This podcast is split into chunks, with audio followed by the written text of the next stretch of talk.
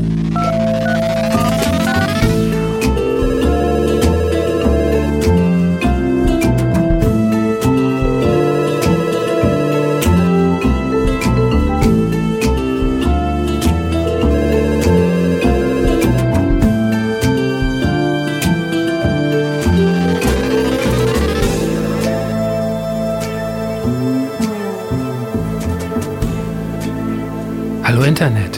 Fabo hier von superlevel.de, dem saftigsten Online-Magazin für Indie-Games und Spieleentwicklung.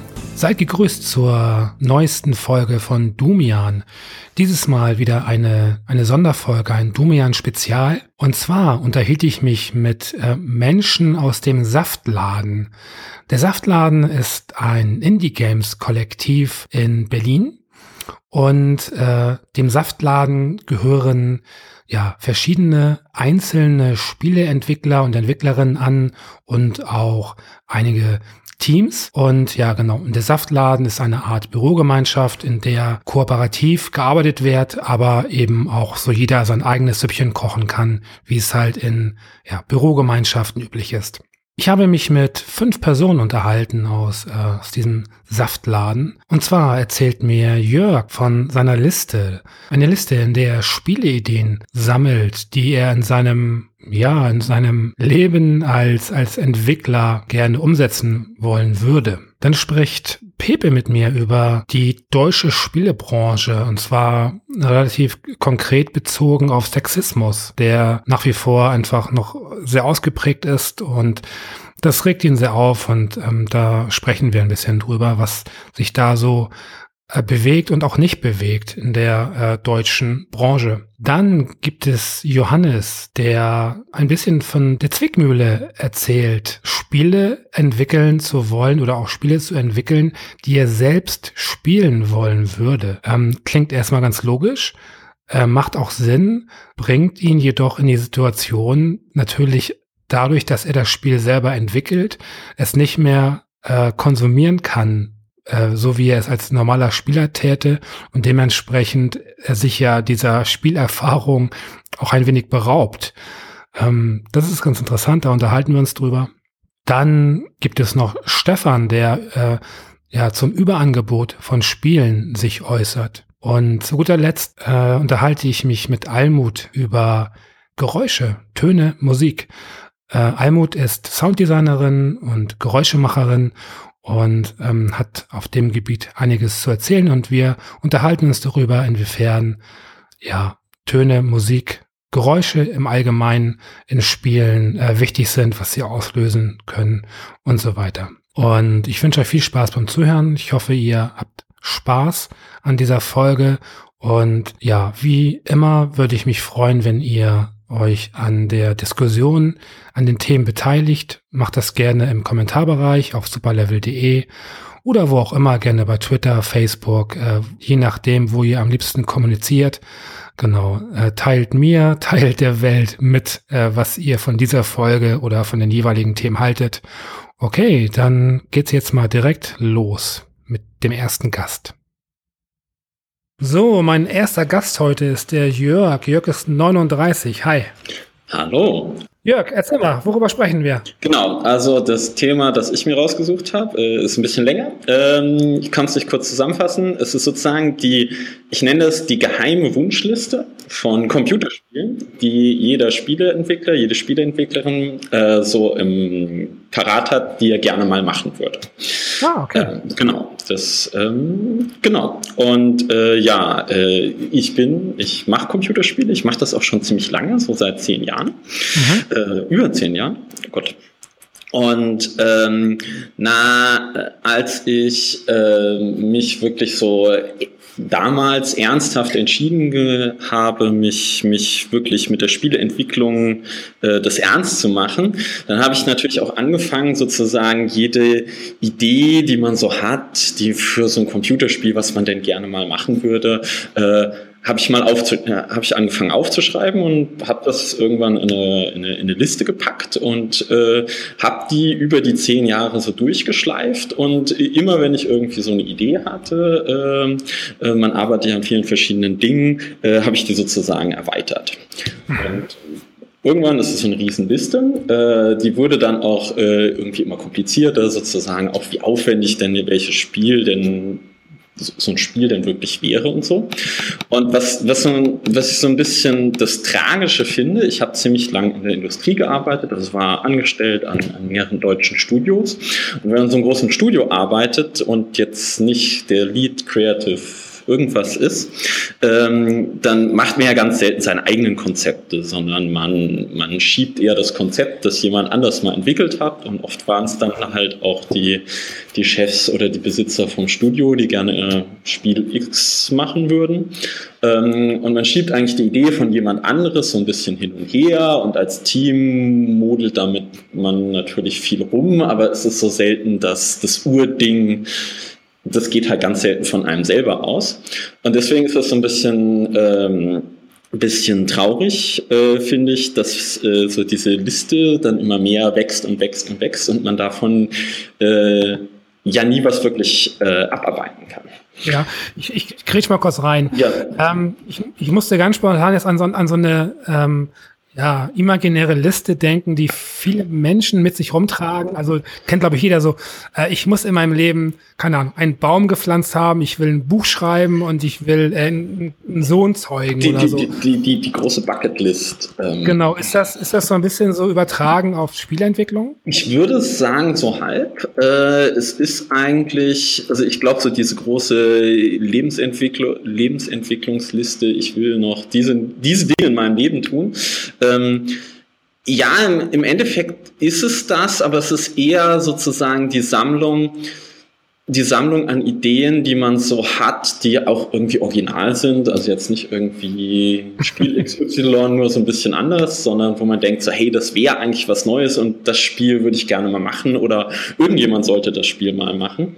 Ähm, und ähm, man, man, also ich bin Spieleentwickler geworden, weil ich mich eigentlich immer, eigentlich immer, wenn ich irgend, über irgendwas nachdenke, dann ist es eigentlich ein Computerspiel. Also meistens ein neues Computerspiel, so von wegen, ha, könnte man nicht das und das machen äh, oder könnte man, wie wäre es, wenn ich ich habe irgendein Spiel gespielt und da finde ich die Mechanik total toll und wäre die nicht in einem ganz anderen Setting noch viel abgefahrener oder so. Kannst du, ähm, kannst du ein, zwei oder drei äh, ganz konkrete Punkte von dieser Liste nennen oder sind das Dinge, die du nur für dich behältst? Äh, Total geheim. Nein, also klar, klar, also keine Ahnung. Ähm, ich wollte zum Beispiel immer mal ein, äh, ein Strategiespiel machen, ein, äh, ein, so ein Civilization-artiges Spiel, Strategiespiel, aber ein, in der Postapokalypse.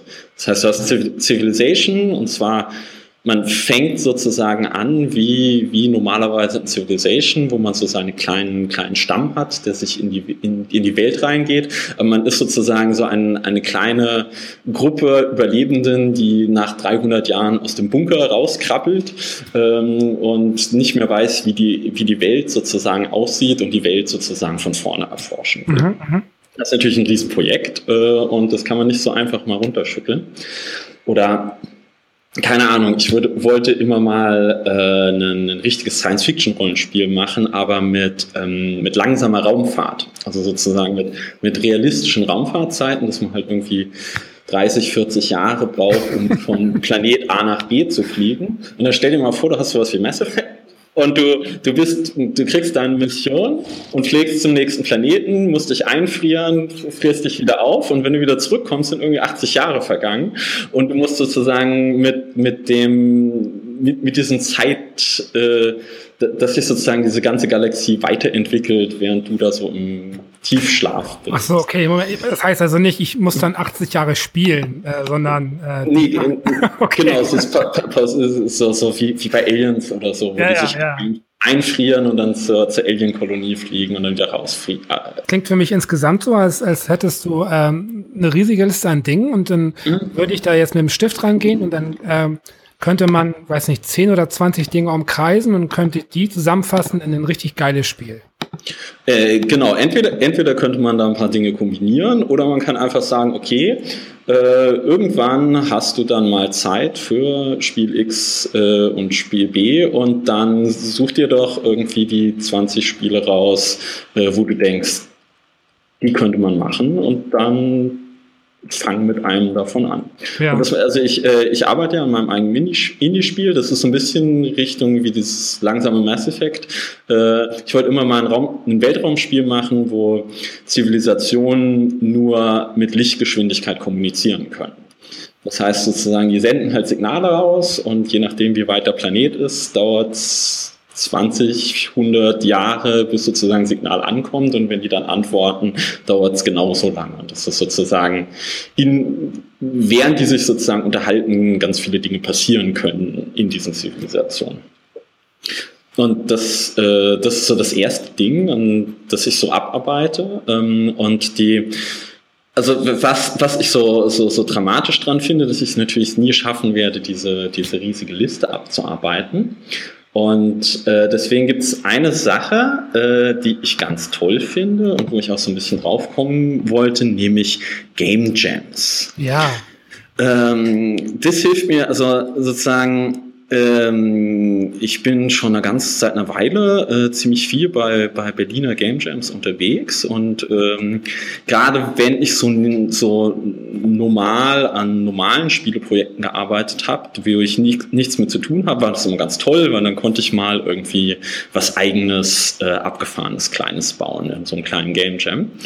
Und selbst jetzt, wo ich sozusagen mein eigenes Projekt habe und eigentlich gar nicht so sozusagen eher die Zeit habe, stecke ich die Zeit in mein Projekt oder stecke ich die in einen Game Jam, äh, hilft mir der Game Jam trotzdem, weil oft ist es ja, also oft habe ich so eine Idee. Keine Ahnung, letztens hatte ich die Idee, wie wäre es, wenn man so einen Q-Bert hat. Kennst du noch Q-Bert, dieses ja. Arcade-Spiel mit diesem ja, Hüpf, ja. Hüpf Typ, äh, wenn das irgendwie Endless wäre, so ein Endless Q-Word Runner. Und dann habe ich die ganze Zeit darüber nachgedacht und irgendwann, hey, äh, bin ich auf so ein Game Jam gegangen. Ich gehe gern hier in, in Berlin auf die Mini-Jams, die sind nur acht Stunden und dann hackt man da halt in acht Stunden mal so ein, so ein Q-Word zusammen, der sich irgendwie endlos spielt und ja, dann, dann hat man die Idee auch so ein bisschen raus aus dem System und denkt auch so, hat auch so die, das Problem ist, zwischen dem Konzept und zwischen dem, macht es dann auch wirklich Spaß, äh, bei, bei der Spieleentwicklung, da ist auch immer so eine, so eine gewisse Barriere. Und ich hatte äh, ja, manchmal geht man auf so ein Game Jam und probiert irgendwas aus und sagt so, oh, irgendwie war das ganz lustig, aber jetzt, jetzt ist es auch abgehakt und jetzt habe ich nicht mehr das Gefühl, dass ich das jetzt noch weiter vertiefen muss irgendwie. Ähm, und deswegen, äh, also das, das ähm, was ich damit sagen wollte, sozusagen diese ähm, so auf Game Jams zu gehen und dann mal so eine Idee mal so irgendwie auszufühlen, ähm, das, ähm, das hilft mir sehr, diese, diese Riesenliste da so runterzuarbeiten. Ja, also hättest du es jetzt nicht erwähnt, wäre das auch wirklich mein nächster Punkt gewesen, äh, in dem ich halt gefragt hätte, ob du auf Jams gehst, weil sich diese Liste natürlich wirklich anbietet, um, um wirklich einfach nicht darauf sitzen zu bleiben. Ne? Und äh, gerade bei diesen Prototypen und so weiter, dann äh, kann man ja auch abhängig eben davon, wie es funktioniert, äh, was einem da so einfällt, ja auch drauf aufbauen, gegebenenfalls, falls man irgendwas entwickeln sollte, was irgendwie als, als Basis für was Größeres dient. Das stimmt. Also entweder sozusagen zu sagen, hey, das ist eigentlich total lustig, da werde ich irgendwie den nächsten paar Jams auch einfach so ein bisschen drin runter äh, dran rumbasteln oder es wird halt das, das nächste Projekt, wenn, wenn, wenn man mit was fertig ist.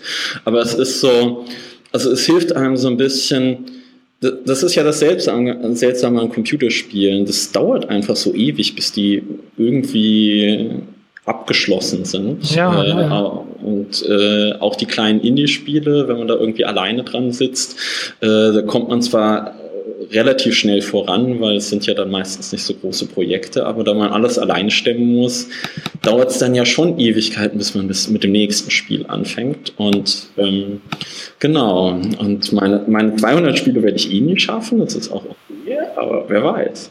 Zwei Fragen habe ich, Moment. Ähm, und zwar, das erste ist, führst du die Liste digital oder analog?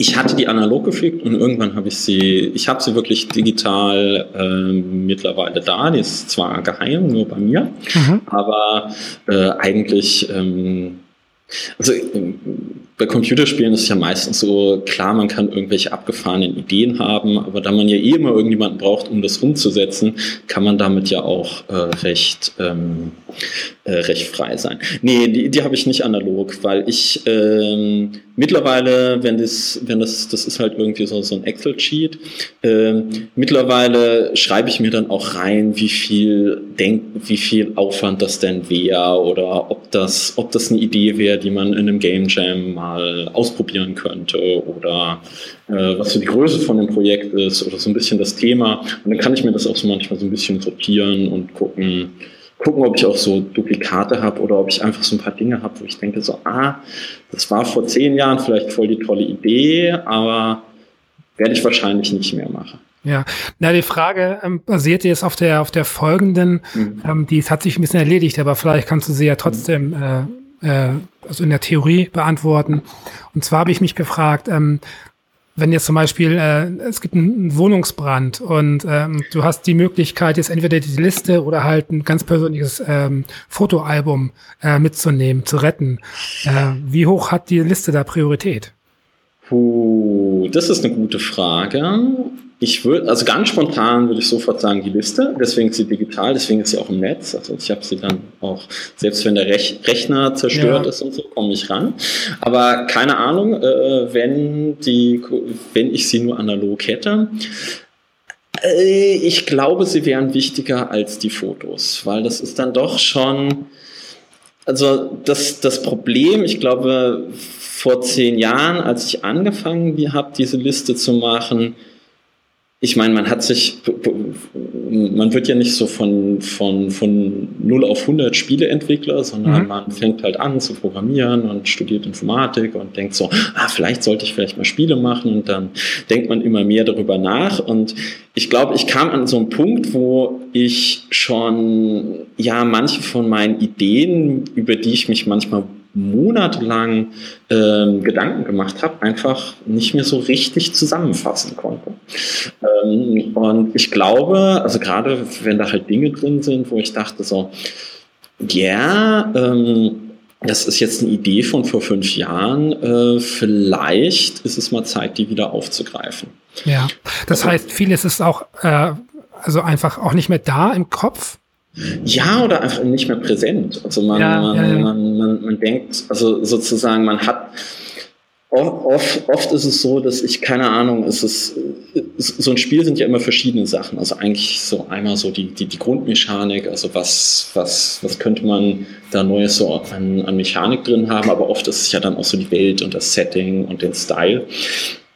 Und oft, äh, oft äh, mache ich dann auch irgendwelche Skizzen oder baue mir mal eine, eine, eine Excel-Tabelle mit irgendwie so, so ein paar Werten zusammen oder schreibe irgendwie was zusammen oder überlege einfach so für mich hin. Ähm, und äh, wenn, naja, wenn ich das vor zehn Jahren mit einer Idee gemacht habe und die aber jetzt auch nicht irgendwie großartig irgendwo festgehalten habe, weil es ja nichts dran, nichts war, woran ich wirklich gearbeitet habe, äh, aber dann ist sie zumindest in dieser Liste und wenn die Liste weg wäre, das wäre schon. Ja. ja, das klingt für mich auch so ein bisschen wie so ein Tagebuch. Es ist, ja, ich meine, ich habe früher immer ganz viel Tagebuch geführt. Irgendwie habe ich damit aufgehört. Ich glaube, da ist Twitter und sowas schuld, ähm, weil man irgendwie das, was man früher so in Tagebücher geschrieben hat, jetzt halt so halb in die Öffentlichkeit schreibt oder so. Ähm, aber es ist, na, es ist eher so ein, ein großes Notizbuch, ähm, würde ich eher sagen. Und zwar wirklich, also das Ding ist, Tagebuch ist ja immer so was, was berührt dich gerade und was ist gerade wichtig für dich. Ja, klar. Und, hm? Aber äh, ist, äh, das wäre zum Beispiel, rette ich die Liste oder das Tagebuch von vor, keine Ahnung, 20 Jahren oder so. Mhm. Das wäre eine, das wär eine schwierige Entscheidung als die Fotos, komischerweise. Verstehe, ja. Ja, ja gut, wobei natürlich ähm, die, die Notizen, die, äh, die mhm. Liste, kann man wahrscheinlich, also ich denke auf jeden Fall, dass man in vielen Fällen auch zurückführen kann, in welchen Situationen die Gedanken entstanden sind. Das ähm, stimmt natürlich. Dementsprechend habe ich das so ein bisschen mit, mit dem Tagebuch verglichen. Mhm. Ähm, du hast von dir immer als, als äh, Spielentwickler so im, im Singular ähm, gesprochen. Bist du ein Einzelgänger? Äh, ich bin gerade momentan ziemlich der Einzelgänger. Ich bin im, im Saftladen, wo ich äh, so meinen, meinen kleinen Schreibtisch habe und gerade an meinem ersten großen Projekt, also eigenständigen Projekt arbeite. Ja. Äh, ich habe halt die letzten zehn Jahre war ich angestellt und habe da in großen Teams gearbeitet. Kannst du sagen, wo du gearbeitet hast? Äh, ich war bei, äh, ich war sehr lange bei Jager. Äh, mhm ähm, also sieben Jahre oder so. Äh, ich war sehr lange bei Jaga, ich war vorher bei Radon Labs, die haben Drakensang gemacht. Ich mhm. habe äh, ganz früher, ich habe Desperados 2 gemacht bei Spellbound da, da unten an, an Kiel am Rhein. Äh, und letztens habe ich, äh, hab ich bei Swordfish gearbeitet, die haben die haben ein Handyspiel gemacht, ja. äh, das aber noch nicht draußen ist. Genau, also viel, die, die meiste meiner Zeit war einfach, war eigentlich Jager. Genau. Was und, heißt denn, also ja, dann, dann denkt man immer sofort an Spec Ops. Also warst du an Spec Ops beteiligt, oder? Genau, ich habe ich hab fünf Jahre Spec Ops gemacht. Genau, ich war, äh, ich war da im AI-Team. Ich habe die, äh, die, die künstliche Intelligenz mit, mit programmiert oder sagen wir mal das künstliche Verhalten. Ja. Ähm, genau, und das war, war auch eine super spannende Zeit und äh, SpecOps war auch das interessanteste Projekt, an dem ich bis jetzt gearbeitet habe. Ähm, aber es war ja natürlich trotzdem nicht mein eigenes Projekt, auch wenn man sich dann äh, auf irgendwann sehr, sehr damit äh, identifiziert und, ähm, ähm, und in den fünf Jahren auch ja sehr viel von seinen eigenen Sachen reingebracht hat. Ja, das bringt mich tatsächlich zu einer abschließenden Frage. Ähm, ähm, ist das so, dass du aus deiner, aus dieser privaten, aus dieser sehr persönlichen Liste auch Ideen in kommerzielle, äh, fremde Projekte einbringst oder sagst du dir, das behalte ich für mich? Nö, also ich bringe das eigentlich, äh, oder zumindestens als ich noch in, in Studios gearbeitet habe und auch mehr und mehr ins Game Design gegangen bin, habe ich immer Teile aus der Liste, wo ich dachte, okay, das ist jetzt, sagen wir, für ähm, für das Team kommerziell genug oder keine Ahnung, es kommt ja auch immer darauf an, ob das Studio auf sowas überhaupt steht. Also wenn ich dachte, so, es gibt da so ein paar, paar Ideen, die würden da eigentlich super gut funktionieren, dann habe ich die auch immer versucht zu pitchen und versuchen, versucht einzubringen. Oder ja, oder es wurde aber nie eins entwickelt, aber es ist halt auch selten, dass man im Studio sozusagen, äh, so ein Computerspielstudio macht ja auch äh, nur eine Handvoll Spiele. Ähm, ja, ja. Und sozusagen, dass dann jeder, der da dran arbeitet, dann auch irgendwie so eine seiner Ideen rausbringt. Ähm, aber da gibt's da gibt's halt ganz viel, ähm, ja, so, so Pitching-Phasen, wo man ganz viele Ideen entwickelt und äh, dann guckt, welch, welche so denn so die nächsten ist, die man, die das Studio vielleicht machen will. Und da habe ich mir auch viele davon eingebracht. Verstehe. Mhm. Ich, ich möchte jetzt ganz gern, ähm, ich mache jetzt mal eine Ausnahme. Okay. Ähm, weil normalerweise ist es so, ich würde mich jetzt eigentlich von dir verabschieden und mich bedanken. Ähm, aber ähm, aus, aus wirklich aus sehr, sehr persönlichem Interesse und weil ich mir einfach vorstellen kann, dass es auch einige der Zuhörer interessiert, würde ich ganz gerne also noch mindestens fünf Minuten ranhängen.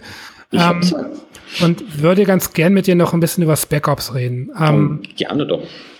Weil ähm, ich habe das Gefühl, dass über das Spiel wurde in den letzten Jahren so wahnsinnig viel erzählt. Ähm, und ich finde es einfach gerade sehr, sehr, sehr spannend, mal mit jemandem darüber zu reden, der wirklich an der äh, Entwicklung beteiligt war. Ähm, aus, aus deiner Sicht, ähm, hast du das Gefühl, ähm, dass mit, mit Spec Ops wirklich das abgeliefert wurde, was ihr euch vorgenommen habt?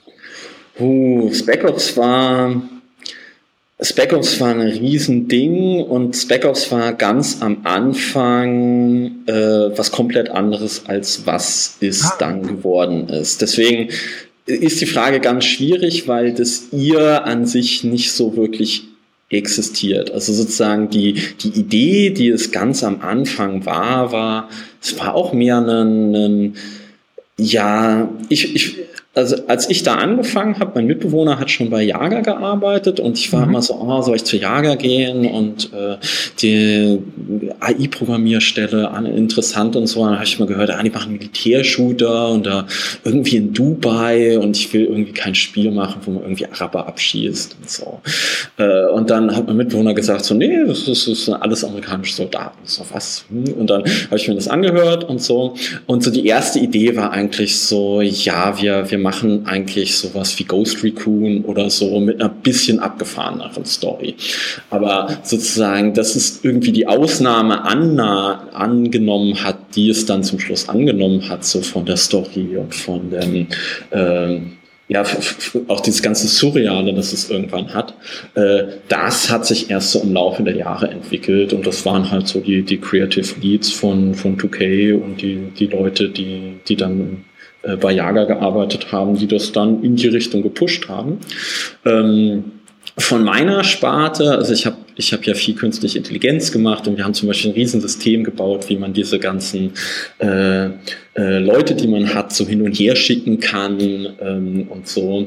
Und das wurde immer mehr und mehr zurückgenommen, weil das nicht gut zusammen mit der Story geklappt hat. Also sozusagen diese ganzen, ganzen cinematischen, horror-narrativen Elemente, die wären komisch gewesen, wenn man irgendwie so ähm, Ghost Recon-mäßig alles Mögliche mit seinem Squad da hätte anstellen können. Ja, verstehe. Und deswegen sozusagen von meiner Sparte aus ist es ein ganz anderes Spiel geworden, aber sozusagen das Spiel, das bei rausgekommen ist, das fand ich schon sehr einzigartig und das hat mich auch also es hat mich auch persönlich sehr bewegt, wie das sozusagen angekommen ist und wie viele ja. Leute. Was, was mich in dem, an dem hm? Ganzen so ein bisschen immer verwehrt hat, ist, dass, mhm.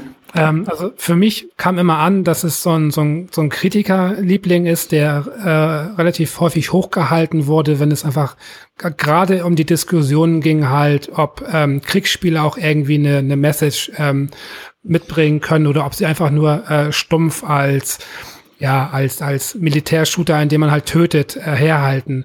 Und ähm, da habe ich immer viel, viel Gutes gehört von dem Spiel. Ähm, und ähm, habe eigentlich auch rein von den Zahlen her äh, immer das Gefühl gehabt, das hat sich eigentlich nicht schlecht verkauft. Ähm, oder, oder täuscht das? Ähm, inwiefern war das erfolgreich? Naja, ich, hab, ich hatte ja nie so wirklich mit den Zahlen zu tun, aber das Problem ist, es war natürlich auch echt lange in Entwicklung, also ja. über fünf Jahre. Das Geld muss halt natürlich erstmal reinkommen. Und es hat sich halt so ganz, im Endeffekt ganz okay verkauft, aber eigentlich so ein großes AAA-Spiel muss sich halt schon ziemlich gut verkaufen. Und dafür hat es, glaube ich, dann im Endeffekt nicht erreich, gereicht. Also 2K hat ja jetzt auch keinen Nachfolger oder so angekündigt oder sowas. Ja, das ähm, stimmt. Äh, und das ist ja immer eigentlich ein Zeichen, dass das Spiel jetzt, äh, also sie, sie sind, glaube ich, nicht arm dran gegangen, aber es war jetzt nicht 2Ks groß da. Es war halt nicht das, neu, das nächste Bioshock. Ähm, mit, mit dem sie dann halt weitermachen können. Und das ist schade, weil ich hätte natürlich gerne mehr ja, äh, Kriegsspiele gesehen, die irgendwie äh, in, in, die Richtung gehen, die vielleicht auch mal ein bisschen politischer sind oder so, als die, die man so hat.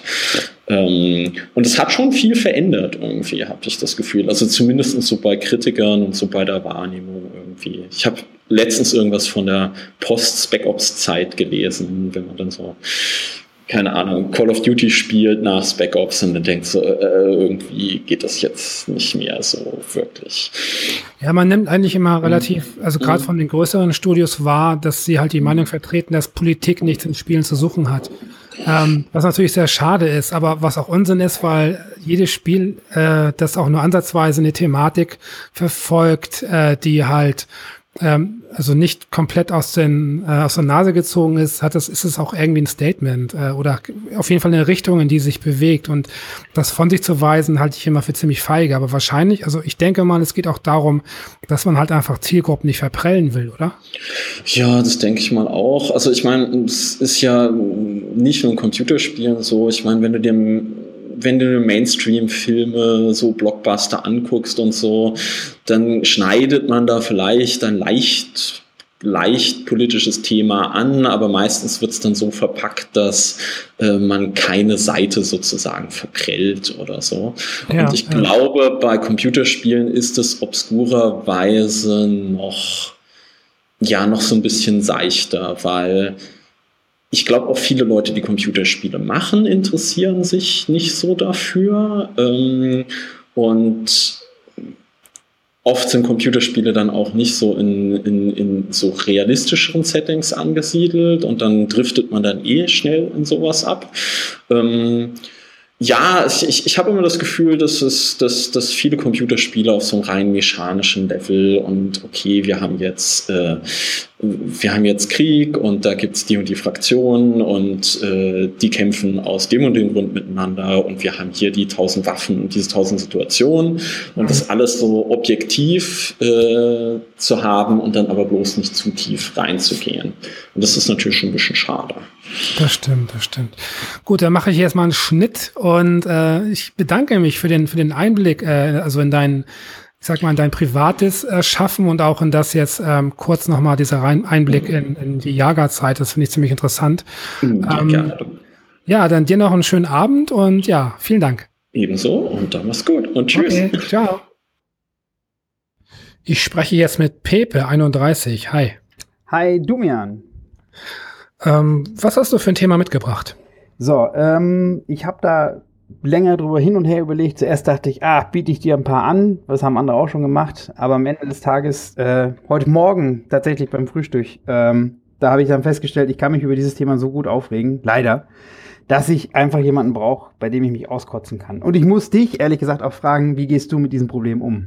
Ja, das ist mein Thema. Meinst du Übergewicht oder hast du mich gerade fett genannt? Was? Nee, Übergewicht. Das, äh, pff, das, wie gehe ich damit um? Gar nicht. Äh. Nein, erzähl, worum geht's? Also, mir geht, ähm, mir geht die deutsche Gamesbranche gehörig auf die Nüsse.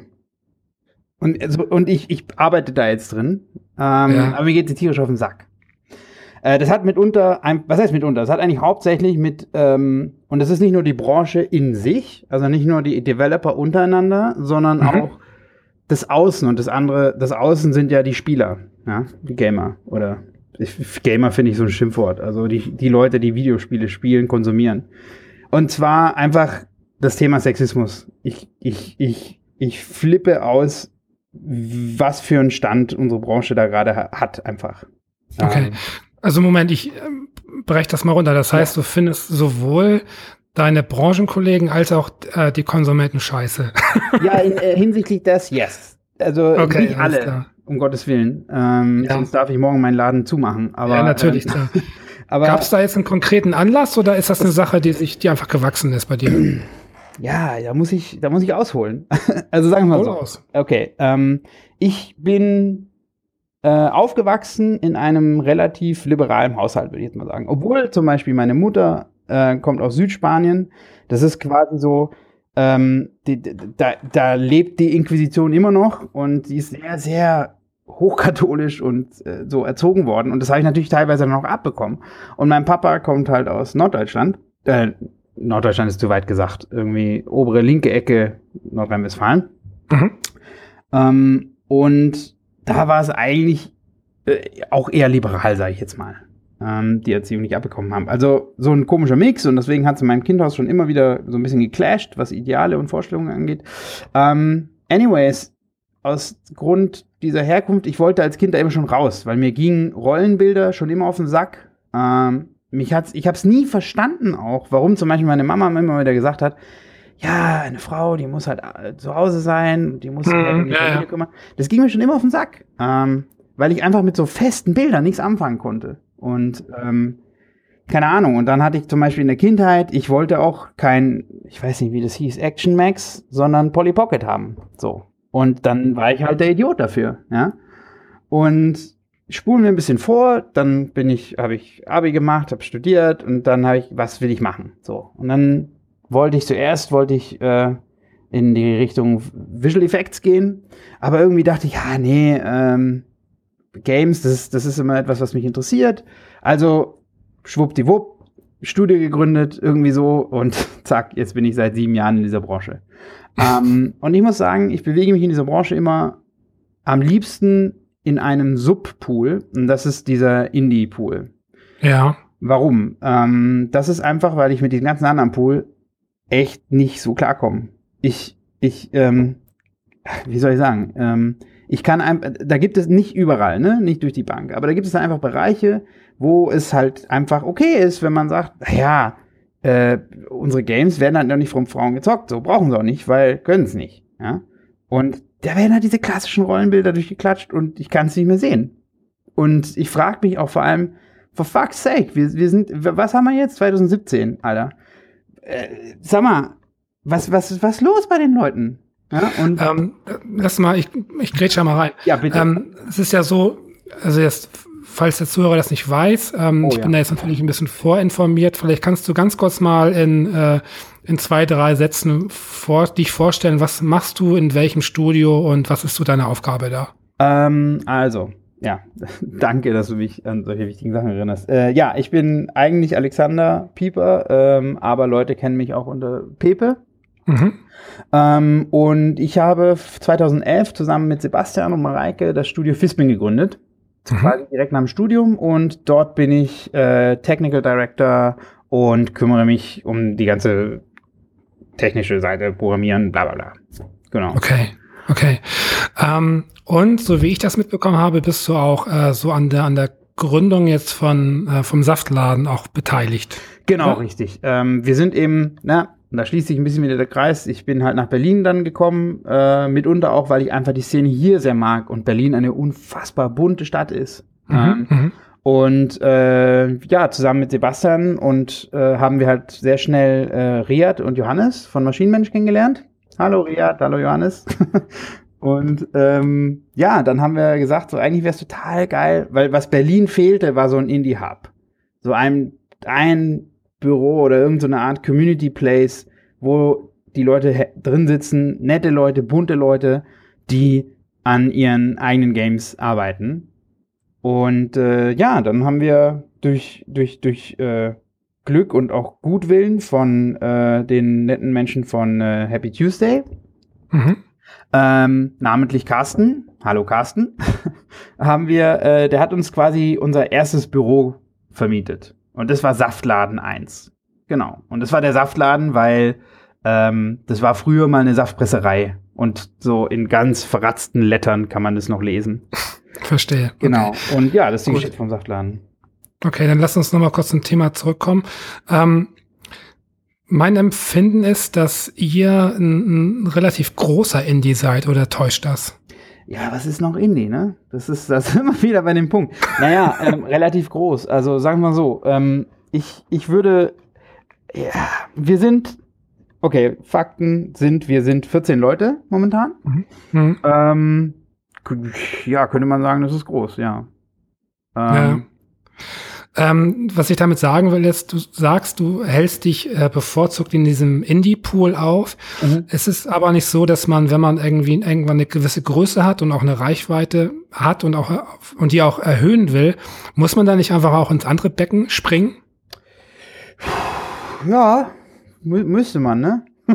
nee, also äh, äh, sagen wir mal so, ich, ich natürlich bin ich dann vor die letzten Jahre habe ich mich um die Covades zum Beispiel drücken können, müssen, wollen. Ähm, ich, ja, das wäre nämlich so ein Thema, was ich jetzt äh, erzähl weiter, genau. Ja, also ich, ich, ich ja, wahrscheinlich äh, muss ich da sein, aber irgendwie muss ich da auch nicht sein. Ähm, wir sind zum Beispiel auf der Gamescom, ja. Und die Gamescom, da habe ich, Herrgott, jeder weiß auch meine Probleme mit. Aber ja. äh, sagen wir mal so, die Gamescom schafft es mir immer noch, diese Momente zu bescheren, wo ich sage, ja, dafür mache ich's. Und dann sind wir natürlich auch im Businessbereich, aber wir sind auch, also ich bin vor allem hauptsächlich da wegen dem äh, äh, äh Consumer-Bereich, weil auch wenn mir dieser, wenn dieser riesen Kommerzkacke und diese halbnackten Tanten, die dann dir billige, ranzige T-Shirts hinschmeißen und alle drehen am Rad. Wenn ich das nicht, äh, ich kann das nicht ab. Aber wenn dann auch nur eine Person an unseren Stand kommt, Innoval spielt und den einzige Station, wo man das Spiel spielen kann, für eine Stunde blockiert und die Leute sagen, oh ey, scheiße, jetzt kann ich nicht spielen, weil die Tante das Spiel blockiert. Sie es aber macht, weil sie es geil findet. Mhm. Dafür, dafür lasse ich mir auch billige T-Shirts ins Gesicht, Gesicht ratzen. Und von mir aus höre ich mir auch fünf Stunden den Idioten an, der die ganze Zeit auf einer Bühne schreit, äh, wollt ihr T-Shirts? dafür mache ich es jetzt. Ja, ja. Ich, ich, ich finde das alles super interessant und, und spannend und auch ein bisschen lustig, weil ich verfolge ähm, eure Arbeit halt im Netz, weil ihr einfach auch relativ populär seid. Und äh, man sieht äh, zum Beispiel Mareike auch öfter mal, äh, Mareike, die halt in, in der Jury ist beim mhm. äh, in diversen Preisen und, und, und dann habt ihr eben auch, ihr habt auch den Deutschen Computerspielpreis gewonnen, oder? Ja, zweimal. Ja, sowas irgendwie. Das heißt, äh, also so recht, recht medial, schon sehr präsent. Und dann sehe ich euch dann irgendwie zwischen diesen ganzen Anzugnasen und denke mir so, oha, ob die sich da so wohlfühlen, ich bin mir ja nicht so sicher. Ähm, Schwierig, ja, oder? Die einen, ja, die einen mehr, weniger wahrscheinlich. Ähm, ich sage jetzt auch nicht, äh, also ich will nicht, dass es falsch rüberkommt. Ich sage nicht, ja, Anzugnasen ja. sind Idioten. Auf gar keinen nein, Fall, Herrgott. So. Nein, nein. Ähm, ich sage aber, Leute, die sagen, hä, es ist doch okay, wenn man den einen oder anderen Witz macht, oder die sagen, äh, ah, wir haben kein Sexismusproblem. Und denen be be äh, begegne ich tagtäglich in diesem Pool von Idioten, das sich Facebook nennt. Meine Fresse. Und das sind aber Leute, die haben eine Stimme in der Branche. Ja? Und die sagen, oh, Problem haben wir nicht. Alter, Problem haben wir nicht. Aber hast du nicht das Gefühl, dass sich, dass sich in der Branche ein bisschen was bewegt hat in den letzten Jahren? Ja, tut's. Aber ähm, das stimmt. Und äh, das Ding ist, ich glaube, das ist auch mein Problem. Und das würde mich mal interessieren, ob du das Problem kennst, ob du es auch hast. Ähm, ich sehe halt, also es gibt diese Momente, aber sobald halt wieder so ein, so ein Negativmoment kommt, dann nimmt mich das mit und dann rege ich mich da eigentlich viel zu sehr auf. Mein Arzt sagt auch immer, Herr Pieper, Sie müssen gefälligst Facebook ausmachen, sonst weiß ich nicht, wie oft ich die Pumpe hier noch reanimieren kann. Also. Ja, ich merke das auch so. Ich muss mich äh, bei gewissen Themen inzwischen extrem zurücknehmen, was ich einerseits ein bisschen schade finde, weil das so ein bisschen der, der Schere im Kopf gleicht. Ähm, aber ähm, ich, ich neige dann einfach in gewissen Bereichen noch dazu, äh, jetzt also über zu reagieren und, und mhm. das tut mir persönlich nicht gut. Ich merke das dann, ich muss dann wirklich auf Facebook und Twitter ausmachen, weil ich merke, äh, scheiße, also jetzt gerade nimmt das wirklich körperliche Ausmaße an, dass mich das alles so wahnsinnig nervt und, und, äh, und stresst, ähm, dass ich da inzwischen einfach auch ein bisschen, ich will nicht sagen Scheuklappen aufsetze, aber ich bin auf jeden Fall ein bisschen ruhiger und, und lasse mich nicht mehr so schnell auf Konfrontation ein. Gibt es ein, äh, ein aktuelles Thema in dem Bereich, was dir einfällt? Ja, also ähm, zum Beispiel, warum ich auch drüber, warum ich äh, mich entschlossen habe, dann doch darüber zu reden. Es gab ja. letztens einfach, hat jemand äh, ein, ein, Bild gepostet und das war so ein, so ein PR-Bild. Ja, so man, man kann jetzt über diese PR-Aktion denken, was man will. Ne? Und die, die Idee war, wir posten Fotos von äh, Gamern, Spielern und dann drüber die Frage, what gamer type are you? Oder so, ne? Und dann gab's halt, ich, äh, dann, dann gab's halt den, den Raid-Spieler und dann war ein Foto von einem Typ, der sich aufregt und, und drunter die Line, oh, bla bla bla. So. Und das gab's einfach mehrere. Und unter diesen sechs Bildern war eine Frau. Mhm. Und jetzt rate bitte, was unter der Frau als Spielertyp stand. Naja, wahrscheinlich Casual oder. Nee, schlimmer.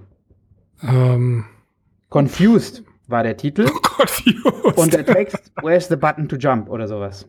Oh, und okay. So ja. Auaha. Ne? Da sagt jeder, aua, auaha. Mm. Nee. So, und keiner hat es kommentiert. Und ich habe mich zurückgehalten. Ja, weil es ist auch leider das Problem oft, dass Leute sagen, Alter, nimm Pepe die Tastatur weg. Weil sonst, ich, ne, so, ich habe mich zurückgehalten und dann hat, thank God, jemand drunter geschrieben und hat gesagt, hm, und auch total moderat, ja, hm, ist es vielleicht nicht suboptimal bei sechs Bildern nur eine Frau und die ist dann auch noch der Kacknoob. Und dann, dann ging's los. Und dann sind da schon Posts drunter wie, oh, jetzt kommen wieder die Gender-Wahnsinnigen und, äh, oder Gender-Trigger-Wahnsinnigen, weiß nicht mehr. Ja, ja, ja, und da flippe ich aus. Da flippe ich aus. Ja, weil, und dann natürlich das Argument, ja, das, das, das hat sie, also in Klammer, das sage ich jetzt nicht Model, aber die Person, die fotografiert wurde, selber vorgeschlagen und, und zwar, weil sie ja selber auch Ironie kennt und sie sieht auch das Problem nicht. Das ist ja auch alles gut, ja, und kann sie auch das Problem nicht sehen. Nur, und was mich, was mich auf, Alter, da flippe ich aus, was halt einfach ich nicht verstehen kann, ist, nur weil eine Person das Problem nicht hat, heißt es mhm. nicht, das Problem existiert nicht. Ja, ja. Ja, ja. Das ist halt immer so ein, so ein, so ein ganz, ganz tolles Scheinargument. Also besonders äh, wird ja ganz gerne gesagt, wenn eine Frau halt abstreitet, äh, dass es Sexismusprobleme gibt, dann muss es ja stimmen, weil es nur von einer Frau kommt halt. Und ja. das ist halt so dieser, dieser typische Unsinn, der natürlich dann irgendwie, ähm, ich will ja überhaupt nicht ausschließen, dass einfach gewisse Frauen von Sexismus einfach nichts mitbekommen oder dass sie halt davon befreit sind. Keine Ahnung, sowas soll passieren. Also, oder sie merken es nicht, warum auch immer. Ähm, aber das macht natürlich das Problem für die anderen halt nicht weg. Also das ist ja, natürlich Unsinn. Eben, und das, weißt du, das Ding ist, dann in diesem Verlauf, das ging schon wieder 30 Comments lang, ähm, dann, dann sind auch immer die gleichen Nasen, die da reinschreiben. Mhm. Sind immer die gleichen. Und wahrscheinlich mache ich mir gerade Feinde damit, aber die wissen's. Ja? Die wissen, wer es ist. Es sind immer die gleichen Nasen und die kommen dann immer mit den gleichen Argumenten. Das sind wieder die Gender-Trigger-Wahnsinnigen. Oh, komisch, dass nur Männer sich drüber aufregen und keine Frauen. Äh, was war es noch? Ähm, ja, äh, sie finden es ja, äh, Frauen selber haben ja auch kein Problem damit, bla bla bla. Und ja, am Ende des Tages bleibt also mir dann immer nur übrig, die Hände über den Kopf zu schlagen. Ich frage mich dann auch immer, ähm, naja, vielleicht sollte ich meine Filterblase einfach noch kleiner machen, damit ich so eine Scheiße nicht sehen muss. Mhm. Ich weiß es nicht, was, ja, und ich habe auch mit, mit, mit Riyad drüber gesprochen, jetzt nicht über genau das Thema, aber er sagt auch, er, er hat auch mal gemeint, ja, er, ja, was soll man machen? Ne? Also, wenn du sagst, du machst deine Blase kleiner, in dem Moment bist du ja eigentlich auch mitverantwortlich dafür. Das ist wie weggucken. Ja, ja, ja, genau. Das ist ganz, ganz schwierig. Ich merke das oftmals in anderen Bereichen. Ich habe jetzt zum Beispiel einfach, ich musste zwei Wochen lang einfach mal alles, was, was äh, Trump-Content ist, bei mir ah. aus äh, Twitter rausblocken, äh, weil mich das so wahnsinnig aggressiv gemacht hat. Und, ähm, und da dachte ich dann aber auch im nächsten Moment, Moment, äh, wenn das, wenn das jetzt irgendwie jeder machen würde, dann wäre quasi das Problem für uns nicht mehr existent. Und, und das ist ja einfach auch viel schlimmer, als sich darüber aufzuregen. Äh, und ich glaube, dazu zählt auch sowas wie Sexismus. Das Ding ist ja nur, dass jetzt eben Reaktionen wie deine äh, sind ja das Öl ins Feuer. Äh, mhm. Das heißt, die Leute irgendwie, die jetzt äh, sich eh immer schon über sagen wir mal, über deine Reaktion lustig machen oder aufregen, die nehmen natürlich jetzt so ein Statement irgendwie jetzt zum Anlass halt, das eben auch weiterzumachen. Ähm, weil das ist irgendwie, ähm, gerade im Netz, glaube ich, irgendwie auf keiner Ebene diskutiert werden kann, wo Leute umgestimmt werden. Sondern jeder hat seine, äh, hat seine, seine Prinzipien so und seine, seine Richtlinien und dem bleibt er treu und man ist im Netz ja eh immer eine ganz starke Person.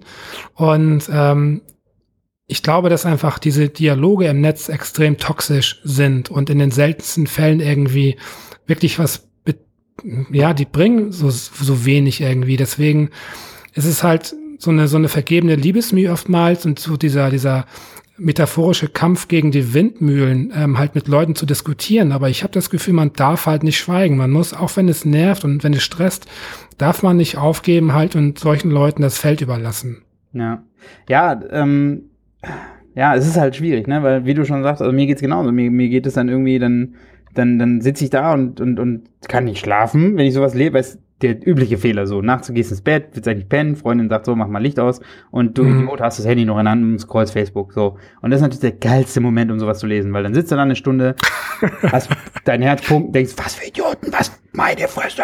Das läuft in deinem ja. Kopf ab und du kannst halt nicht pennen. So. Ja. Ähm, in, inwiefern ist das ein Thema in deiner Spieleentwicklung?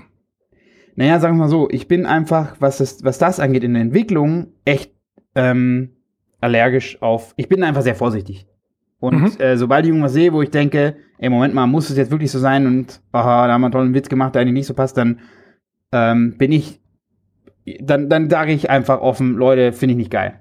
Müssen wir das machen? Bitte, machen wir es bitte einfach nicht. So. Natürlich kann ich da nicht immer, äh, komme ich da nicht immer durch, weil manchmal übertreibe ich auch oder was weiß ich. Ja? Aber so reagiere ich in meiner Spieleentwicklung drauf. Ich achte da schon sehr stark drauf. Und ähm, ich bin auch sehr stolz darauf und ich bin happy darüber, dass ähm, wenn man sich äh, das, unseren Output anguckt, was wir bisher gemacht haben, mhm. dass das nicht gegendert ist. Wir haben keine Augen, süße Tierchen-Games gemacht und wir haben auch keine, alle Charakter sind eckig und ruffig und rough und geil und haben Muckis-Games gemacht. Und da, da, das finde ich ein bisschen geil. Weil ich finde, wenn ich sowas, wenn ich mal Kinder haben soll, ja, wenn ich sowas meinen Kindern geben kann, dann kann ich sagen, so, pass auf, das, was, was mir passiert ist, dass ich in Schubladen gesteckt wurde und dass mir gesagt wurde, guck dir, Ich, ne, also guck dir die Schwuchtel an, die spielt mit Polly Pocket. Das will ich, das soll meinen Kindern einfach nicht passieren. Und das klingt ja. witzig, wenn ich sage, aber da, nein, das soll einfach ja, nicht passieren. Stimmt. Ich will stimmt. diese Scheiße nicht hören und ich will Watschen verteilen, wenn ich so einen Quatsch höre eigentlich.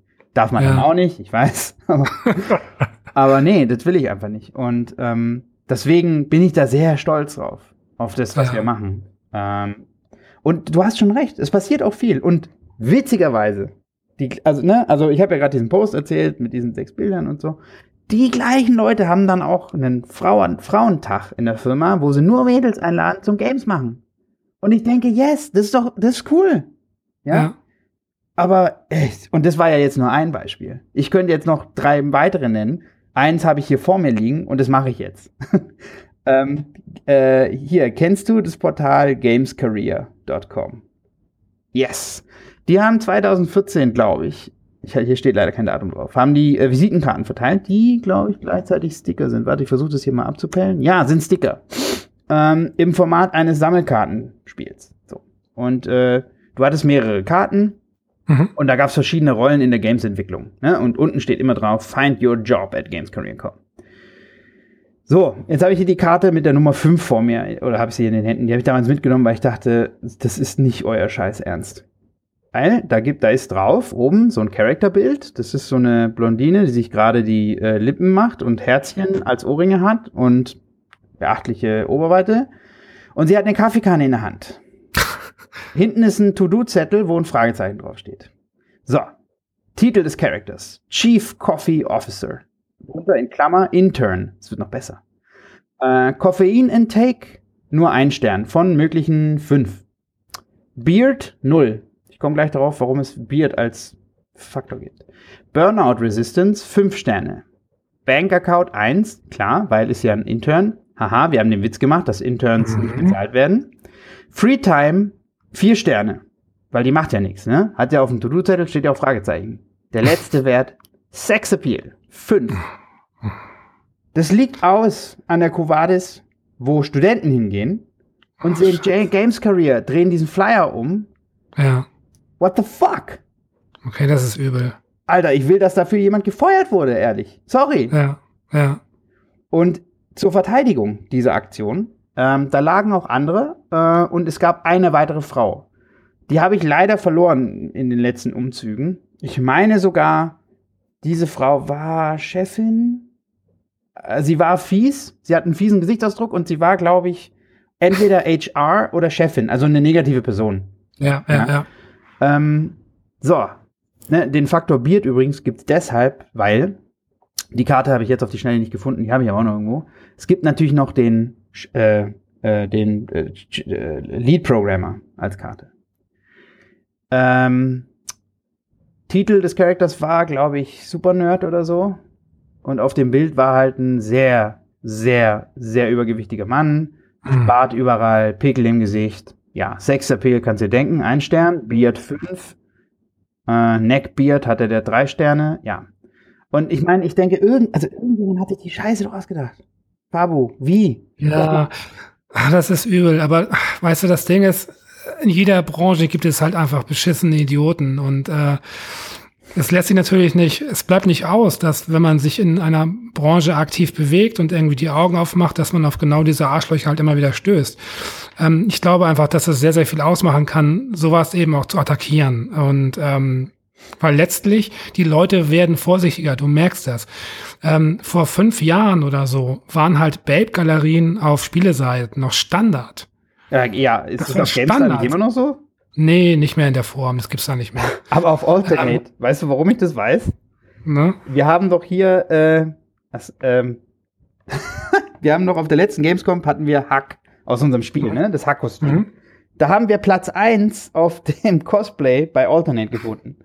Platz 2, ja. 3 und 4 und 5 waren halbnackte Frauen. Die zweiten Platz waren halbnackte Engel. Die waren einen Stand weiter. Aber hey, wenig, die Taube war Platz 1. Das fand ich ein bisschen geil. Schon, ja. Aber der Rest war trotzdem. Aber okay, du meinst, es ist weniger geworden. Äh, es ist definitiv weniger geworden. Also die Leute sind auch, ähm, also du merkst das schon bei, bei größeren Publikationen, wie jetzt zum Beispiel wirklich GameStar, wie du schon sagtest, ähm, ist das so, dass einfach ein Thema angegangen wird, auch diskutiert wird, sowas wie Anita Sarkeesian wird da auch wirklich mal thematisiert.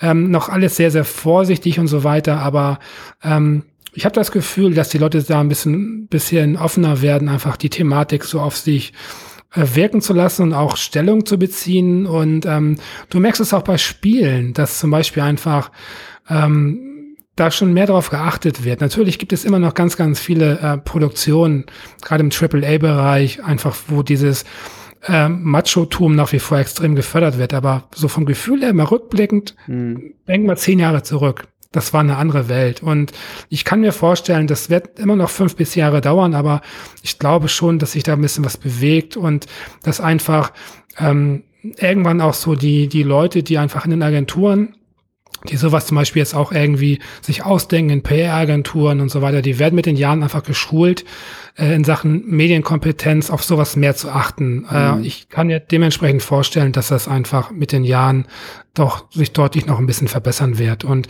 ähm, und wenn man halt die Stimme erhebt, äh, jedes Mal oder jedenfalls hin und wieder uns Stellung bezieht und, und Leute auch einfach mal anscheißt für den Müll, den sie fabrizieren, ist es, glaube ich, ein ganz guter Weg in Zukunft auch damit umzugehen. Mhm. Ja, okay. Ja, ich meine, ja, du hast recht, das wird tatsächlich besser. Das vergisst man immer in den Momenten, wenn man Rage ist. Ja, ne? Und dann, ja. Aber klar, dann gibt's halt immer noch. Und das Ding ist, ich finde es ja auch so schade, dass es so ist. Es ist nicht nur so, dass ich mich drüber aufreg, sondern es versaut mir auch so viele schöne Sachen. Ähm, hier, Final Fantasy 15. Mhm. Schrecklich. Ich habe es zusammen mit meiner Freundin gespielt und am Pepe, Anfang, Pepe, wir fangen jetzt nicht noch ein weiteres nein, Thema. Nein, nein, nee, ich will nicht, anfangen. Ich dachte nur, Weißt du, das, äh, äh, so du spielst und alles ist schön und dann kommt die erste Frau im Spiel und die hat einen komischen Bikini an, der keinen Sinn macht. Warum? Ja, das muss nicht ja, sein. Aber ja, du hast recht, es wird besser. Ähm, Horizon Zero Dawn. Das ja, ist einfach eine schöne Frauenfigur im Sinne von, die ist, die rennt auch nicht, obwohl es äh, äh, äh, nicht Mittelalter, aber sie hat ja schon Fantasy-Klamotten an. Die hm. rennt auch nicht halbnackig rum. Ja, Was man ja auch nicht vergessen darf, viele Leute werfen Sexy und Sexismus in einen Topf. Und das ja, nee, ja das darf, nee, auf gar keinen Fall. Richtig. Ja, dementsprechend, die Leute sagen dann, ja, wieso darf eine Frau nicht mehr sexy sein? Oder das ist natürlich Quatsch. Also darum geht's ja nicht. Ja. Ähm, aber bevor wir jetzt irgendwie, meine Güte, ihr seid auch im Saftladen am Überziehen hier ohne Ende. meine Fresse. Ich hab die Hand das, oben. das wird wahrscheinlich, ja, super. Das wird auf jeden Fall mit Abstand die längste Folge aller Zeiten. Jetzt seht ihr schon kommen. Äh, ich schmeiß dich jetzt einfach raus. Äh, ich danke für das Thema. Ich kann absolut verstehen, dass sich das aufregt, geht mir genauso. Ähm, aber wir, wir bewegen uns ja in einer Filterblase. Äh, also auf jeden Fall in einer ähnlichen. Äh, dementsprechend denke ich mal, äh, werden wir da auch relativ ähnliche Dinge sehen, wahrnehmen und auch dann uns in der einen oder anderen Diskussion wiederfinden in Zukunft. Ja, okay, aber das heißt, so zusammenfassend, du sagst Kaffee trinken und ab, abwarten und Tee trinken. Aber, aber, sich trotzdem schon aufregen, aber es wird besser. Ja, das stark machen. Ja, Stellung beziehen auf jeden Fall. Und was ich immer ganz wichtig finde, abschließend, ähm, ich finde es wahnsinnig wichtig, wenn Leute, die eine gewisse Reichweite haben, äh, die auch wirklich äh, mit einer gewissen ähm, Ernsthaftigkeit nutzen äh, für die gute Sache und einfach für die richtige Position. Und äh, ich glaube, ihr macht das schon richtig. Wenn du zum Beispiel sagst, irgendwie, dass ihr bei euren Spielen auf sowas vermehrt achtet, dann ist sowas einfach ein wichtiger Anfang, äh, dass einfach Leute nachziehen und dass halt weißt du, sowas irgendwie nicht als Sonderling äh, dargestellt wird, sondern dass man irgendwann sagt, das ist halt der Standard in dem Bereich. Man muss sich da keine Gedanken mehr machen, es muss nicht mehr groß gegendert werden. Und ich kann mir vorstellen, dass ähm, es wird nie verschwinden, kann ich mir nicht vorstellen, aber ich glaube schon, dass es im, im, äh, im Laufe der Zeit einfach doch angenehmer wird und dass die Frauen schon ihre Position finden. Ja. Ja. Es ist, ja, es ist, dass wir alle unsere Position finden im Endeffekt. Weil es geht Auf ja nicht nur um Frauen, es geht ja einfach nee, um das alles. Stimmt. Klar, klar, klar. Ja. Gut, Pepe, dann äh, vielen Dank für das Thema. Danke für die Seelsorge. Sehr gerne und wir regen uns dann gemeinsam in Zukunft einfach auf. Geil. Dann rufe ich einfach nochmal an. du hast jetzt ja meine Nummer. okay, dann noch einen schönen Abend. Danke dir auch. Mein nächster Gast ist der Johannes. Johannes ist 38. Hallo. Hallo Fabu. Johannes, worüber sprechen wir? Wir sprechen heute über ein Entwicklerproblem. Mhm. Und zwar, ähm, geht es darum, dass man, wenn man am Anfang sich eine Spielidee äh, überlegt, äh, ja sozusagen die Spiele nimmt, die man schon immer mal spielen wollte. Also zumindest geht es mir so. Ich denke ich denk da jetzt nicht so, ah, was braucht der Markt oder äh, was wird sich gut verkaufen, sondern in erster Linie, okay, worauf hätte ich eigentlich mal richtig Lust? Mhm. Was für ein Spiel würde ich gerne mal spielen? Und dann findet man das, worauf man Lust hat. Also ich bin zumindest in der extrem luxuriösen Situation, dass ich das machen kann. Und dann setze ich das um, aber dann spiele ich es ja nie wirklich. Also nehme ich mir sozusagen dieses Spiel weg. Das ist wie so ein bisschen, man ist so ein bisschen schizophren in dem Moment. Ähm, und das äh, finde ich irgendwie einen interessanten äh, Zustand. Ja, es ist wirklich. Ich musste jetzt ganz spontan an Köche denken. Äh, die sich sagen so, ich, äh, ich bereite die köstlichsten Speisen zu. Ähm, aber die kocht man ja einfach eigentlich nie für sich oder seltener, sondern wirklich für andere. Ähm, hm, klingt ein bisschen unbefriedigend. Ähm, ja, schon. Also, äh, ich meine, das Machen, das, das, das Spiel machen macht ja Spaß. Also ist ja dann auch so eine Art von Spiel. Ja, klar. Aber man ist ja nie in, also ganz selten kommt man in diese Situation, dass man es wirklich sozusagen als Spieler betrachten kann. Und mhm. dann auch, auch gar nicht in der Lage sozusagen zu sagen, ist es jetzt gut oder nicht. Ähm, das fällt mir auch immer sehr schwierig, ähm, für meine eigenen Spiele wirklich zu sagen, so, okay, habe ich da jetzt Spaß? Ähm, oder was, was ist das jetzt, was ich da empfinde? So. Ähm. Ich, ich rudere gerade, ich rudere ein bisschen zurück jetzt äh, mit dem Beispiel mit dem Koch, weil ich musste jetzt zum Beispiel auch daran denken, also jeder, der etwas produziert, versucht ja eine Lücke zu füllen. So, mhm. ähm, ich versuche zum Beispiel einen Podcast zu machen, von dem ich denke, den würde ich gerne hören. Äh, ich veröffentliche mit Superlevel eine Seite, von der ich denke, die würde ich gerne lesen. Äh, aber ich konsumiere sie ja nicht äh, unbefangen, sondern als, genau. als Produzent, äh, hm, es ist halt eine ganz andere Art der Befriedigung. Genau, äh, genau. Ja, stimmt, das ist dementsprechend schon recht ähnlich. Aber ich habe ja neulich ähm, von dir auch so einen Tweet gesehen, wo du auch geschrieben hast, ah, du hast jetzt gerade mal auf Superlevel gesehen, äh, wie toll die Inhalte sind und du freust dich so darüber. Also man ja, hat dann schon stimmt. auch so Nicht-Momente, oder? Wo man dann so durchscheinen sieht, aber generell ist es schwierig, das zu sehen, finde ich. Es ist super schwierig. Man, man neigt ja äh, zu so einer Betriebsblindheit. Ähm, das kommt immer vor, wenn man mit Leuten zusammenhängt, einfach in einer Filterblase, neigt man dazu, sich gegenseitig auf die Schulter zu klopfen. Und ähm, und je größer die Blase wird, ähm, desto kräftiger werden auch die Schulterklopfer und irgendwann ähm, muss man einfach ganz, ganz äh, ja aktiv daran arbeiten zu reflektieren und das ist sehr schwierig, wenn man wenn man halt sich in dieser Blase nur befindet und ähm, die Leute dann einfach einen eben eher mögen und so weiter. Und mir ist das, diesen Tweet, den du meinst, das, das war heute oder gestern, ähm, da hatte ich einfach die Startseite aufgerufen und dann ähm, war ich für eine Sekunde einfach mal nur der User, mhm. aber wirklich nur für einen Bruchteil einer Sekunde und, und dachte mir in dem Moment, äh, dass wenn ich das nicht kennen würde, so, äh, ich fände das schon sehr geil, in dem Moment so auf die Startseite zu kommen und die Sachen zu sehen. Da wäre ich irgendwie ziemlich begeistert. Und ähm, das sind natürlich nur Bruchteile, weil man kennt das alles, man hat das alles mit miterlebt, mit durchdacht. Das kennst du ja aus deiner Sicht auch sehr intensiv. Ähm, aber es ist dann wahrscheinlich auch so, die Befriedigung, die man daraus sieht, einfach äh, Gleichgesinnte zu finden, die Dinge toll finden, die man selber toll findet und man ist einfach die Person, die das ermöglicht hat. Ähm, oder was, wo ziehst du deine Befriedigung raus äh, bei der Spieleentwicklung? Hm.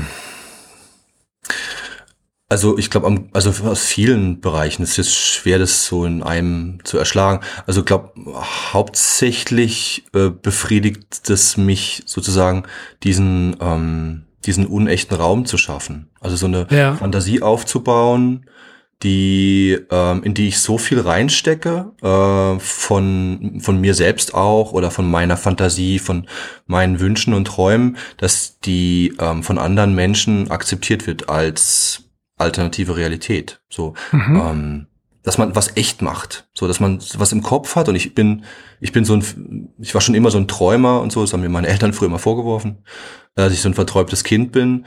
Ähm, und jetzt bin ich sozusagen in der Lage, die Träume, die ich immer noch hab, so Tagträume auch ähm, in, in was zu verpacken, was in den Köpfen anderer Menschen real wird. Ähm, und dieses Bewusstsein, dass ich das tue, das verschafft mir wahrscheinlich die größte Befriedigung. Das spiegelt sich wieder in vielerlei Sachen. Also einerseits natürlich so, wenn man jetzt Texte schreibt, also bei der äh, bei der Expedition, ähm, mhm. war das ja einfach durch ähm, durch textuelle Inhalte, ähm, halt sehr deskriptiv, aber eben auch durch den Gra grafischen Content, ähm, Bilder malen, Szenerien malen oder Charaktere erschaffen. Also so dieses Echtmachen von fantastischen Dingen, die eigentlich nur in meinem Kopf existieren. Das ähm, befriedigt mich sehr. Das ist aber eine super schöne Erklärung. Finde ich, finde ich richtig, richtig gut. Ähm, ich weiß, wer du bist. Ähm, die Hörerinnen und Hörer wissen das nicht. Ähm, kannst du vielleicht ganz kurz mal in wenigen Sätzen erzählen, äh, was du beruflich genau machst? Okay, ähm, also ich entwickle momentan in Berlin ähm, unabhängig ähm, kleine Computerspiele. Genau genommen mhm. bisher nur eins und das nennt sich The Curious Expedition, die kuriose mhm. Expedition. Ähm, damit waren wir relativ erfolgreich. Das haben wir 2014 erstmalig veröffentlicht und ähm, haben das jetzt bis heute sozusagen immer wieder weiterentwickelt und verkauft über äh, war, verschiedene Online-Plattformen. Ähm, die größte bestimmt Steam. Ähm, damit haben wir auch den deutschen Entwicklerpreis für das beste unabhängige Spiel 2015 gewonnen. Ähm, vorher war ich tätig bei einem der größeren deutschen ähm, Spieleentwicklerstudios namens Jager Development.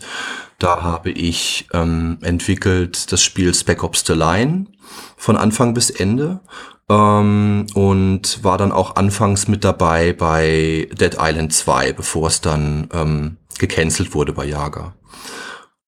Ähm, ich, ich grätsche mal kurz rein. Ähm, du ja, sagtest bitte. selbst äh, von dir, von euch, dass ähm, das Spiel ähm, erfolgreich sei. Äh, wie, ähm, woran machst du Erfolg aus? Mhm. Naja, also das, das ist uns ermöglicht, dass wir weiter Spiele machen können. Einfach, okay. dass wir so viel, dass wir so viel verkaufen, ähm, dass wir weitermachen können. Das ist eigentlich, mehr kann ich mir nicht wünschen ähm, an Erfolg eigentlich für das Spiel. Verstehe. Das heißt, Erfolg bedeutet für dich, dass du mit dem Entwickeln von Spielen deine, dein Leben, dein, die Grundbedürfnisse halt befriedigen kannst. Ähm, ja, eigentlich schon. Also ich meine, äh, man kann natürlich auch erfolgreich ähm, Spiele machen, äh, unkommerziell, aber mhm. ähm, das fand ich immer schwierig, das zu vereinbaren, das in, zu so einem, mit so einer Intensität zu machen, ähm, wie ich es gerne möchte und gleichzeitig einen anderen Beruf auszuüben. Deswegen ist für mich schon sozusagen der größte Erfolg einfach, okay, die Spiele, die ich machen möchte, mache ich beruflich, verdiene damit genug Geld, dass ich weiter die Spiele machen kann, die ich machen möchte. Verstehe, verstehe. Ähm, wenn du sagst, du wolltest oder willst das Spiel machen, was du selber gerne spielen würdest, ist dir das damit jetzt gelungen? das weiß ich ja eben nicht so richtig. Hm. Es ist ja mir, also es bleibt ja immer so ein Fingerbreit außerhalb meiner Reichweite, weil ich es einfach nicht wirklich objektiv betrachten kann. Ich weiß nicht, ob ich es gerne selber spielen würde. Ich weiß nicht, ob ich, wenn ja. ich jetzt durchs, durch irgendwelche ähm, äh, Plattformen durchscrollen würde oder irgendwelche Newsberichte mir angucken, ob es mir auffallen würde und ob es mich in, genug interessieren würde, dass ich es mir kaufen würde oder auch zum Vollpreis und oder irgendwie ich pack's auf meine Wunschliste und kauf's mir dann, wenn es 50% rabattiert ist oder so. Ich ich war ja. ich ich vermute mal schon, aber ähm, letztendlich also letzten Endes wirklich wissen kann ich es nicht. Ja, interessant fände ich jetzt so dieses, ähm, so, so, ein Experiment, dass man zum Beispiel relativ gezielt für 24 Stunden ähm, einfach, keine Ahnung, das Gedächtnis der letzten drei Jahre auslöschen kann äh, und man sich dann irgendwie an, an das Spiel ransetzen kann so, und ohne überhaupt nur eine Ahnung von dem zu haben. Äh, das wäre, glaube ich, eine ziemlich faszinierende Erfahrung, könnte aber auch eine sehr niederschmetternde sein. What could possibly go wrong? Also stell dir mal vor, du findest das echt scheiße. ja, und vor allem der Moment, wo mir dann gesagt wird oder mir bewusst wird, wo dann ja, diese Minuten ja. wieder aufhören, oh Moment, stopp, das ist ja das, worum ich meine letzten drei Jahre verbracht habe. ja. Ja, ja gut, aber du kommst, äh, so wie ich dich im Netz wahrnehme, nicht wie jemand vor, der, ähm, der, hm, der das bereut. Also ich habe das Gefühl, du bist stolz auf das Produkt. Kann das sein? Ähm, auf jeden Fall. Also klar, ich meine, wir stecken da ja auch viel, viel Herzblut rein. Und ähm, es ist auf jeden Fall äh, ein Spiel, was ich gerne machen will. Ähm, ja. Aber ich, also so dieser, dieser Jo vor drei Jahren, der zusammen mit Riad abends in der Kneipe sitzt und dann überlegen wir so, ah, oh, welche Spiele würden wir gerne mal spielen oder mal machen, was ja in dem Moment genau das gleiche war. Ähm, das hat halt den Preis, dass ich mir sozusagen dieses Spiel genommen habe als Spieler. Also ich werde das Spiel niemals als Spieler mhm. echt spielen können. Wir haben zwar so Momente, wo es so ein bisschen funktioniert und wir haben ja auch alles dafür getan. Also ich meine, ich, ich, ich werbe ja immer für die Art und Weise, wie wir entwickelt haben. Also das, diese prozeduralen Inhalte, ähm, die unser Spiel ja komplett durchziehen, die machen es ja möglich, dass man ein, ein Spielerauge behalten kann als Entwickler für das Spiel. Also im Endeffekt beschwere ich mich hier auf einem hohen Niveau. Ähm, ja, wollte ich gerade sagen, zumal wenn du, zumal wenn du sagst halt, dass, dass ihr doch relativ erfolgreich seid, ist das natürlich, äh, klingt das schon alles sehr nach First World Problem. ja, auf jeden Fall. Ähm, ähm, gibt es, äh, fürchtest du so ein bisschen, äh, ähm, irgendwann auch die Entscheidung zu treffen, das Spiel ist jetzt fertig und es geht zum nächsten? Ja, also ich glaube, die äh, diesen Moment fürchtet jeder Spieleentwickler. Also mh, mm, zumindest, ich, ich weiß nicht genau. Nee, wahrscheinlich nicht jeder. Na, ich habe halt, ich habe jetzt äh, gestern oder vorgestern mitbekommen, dass ihr halt äh, äh ein Add-on oder ein DLC, wie man es auch nennen mag, äh, rausgebracht habt. Mhm. Und ähm, und bei sowas frage ich mich dann immer, ähm, warum machen Leute sowas? Warum gehen sie nicht zum nächsten Projekt? Ähm, also wann ist der Moment, an dem man sagt, okay, jetzt ist es abgeschlossen? Mhm, mhm. Naja, das hat ja vielerlei Gründe. Ne? Also ähm, wenn ich jetzt, äh, also ich könnte jetzt sagen, das hat kommerzielle Gründe, mhm. ähm, dass wir versuchen sozusagen unser Spiel noch breiter aufzustellen, auf äh, viele Punkte der Kritik eingehen und die versuchen zu verbessern ähm, und das in Form von so einem kostenfreien DLC zu machen.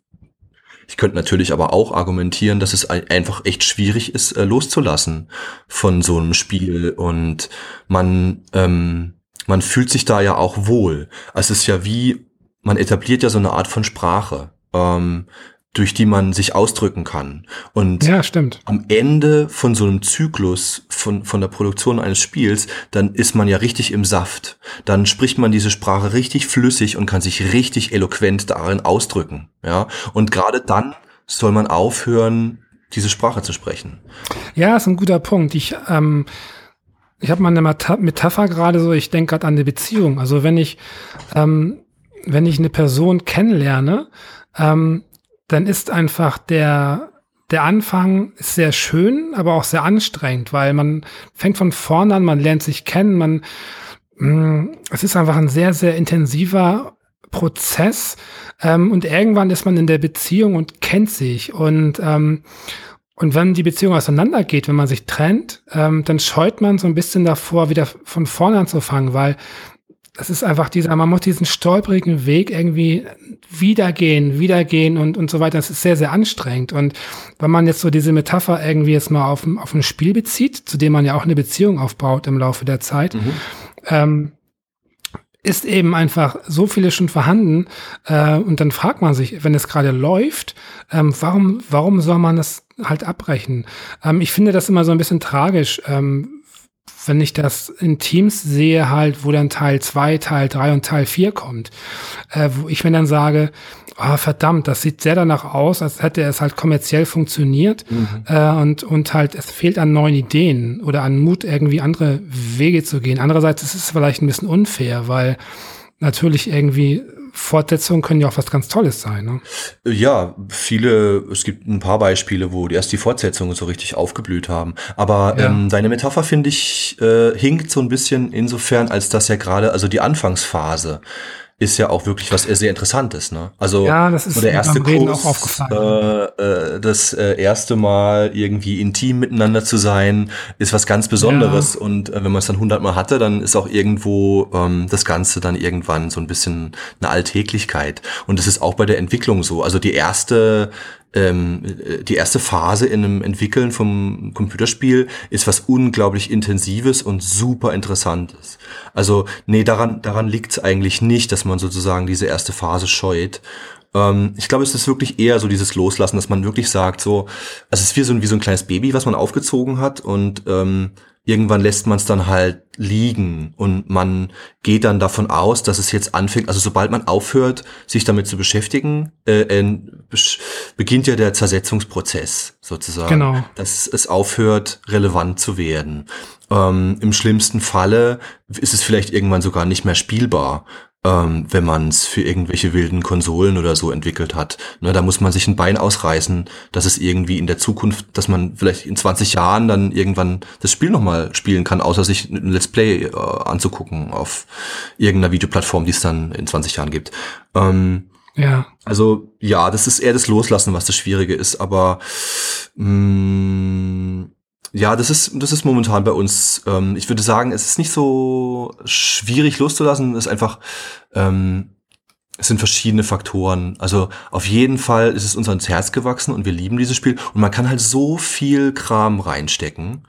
Und wir haben halt immer noch so viele Ideen. Es ist echt unglaublich, äh, wenn ich mich mit Ria zusammensetze und wir dann so, ey, oder ab und zu kommt mal einer von uns beiden an und sagt dann dem anderen, du, äh, heute Morgen dachte ich, das müssen wir noch mal machen oder da müssen wir noch mal ran. Äh, Riad, äh, ich, ich mache immer mal Witze mit Riad, dass wir irgendwann mal Flüsse ins Spiel einbauen müssen, weil es gibt eigentlich keine echten Flüsse im Spiel und Riad ist schon er rollt schon immer mit den Augen, äh, wenn ich ankomme.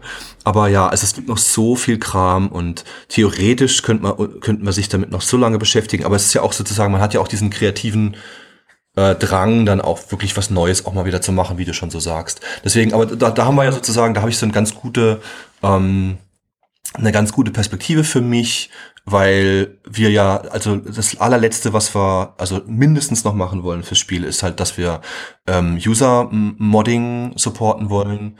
Und das ist sozusagen für mich dann die Hoffnung, dass das nicht den Zersetzungsprozess einsetzen lässt, sondern halt eher, dass wir dem Spiel Spiel theoretisch die Möglichkeit geben, sehr lange noch zu bestehen und halt durch die Inhalte von, von Nutzern weiter zu existieren. Und wo ich dann auch mal das, das dann auch, und vielleicht kriege ich dadurch ja dann auch endlich mal diese äh, vollendete Perspektive als Spieler, um es zu spielen und wirklich mal als Spieler zu sehen, weil ich dann halt eben die Inhalte nicht kenne. Das ist ganz schön, ganz schön gut. Das ist echt ganz schön gut. Ähm,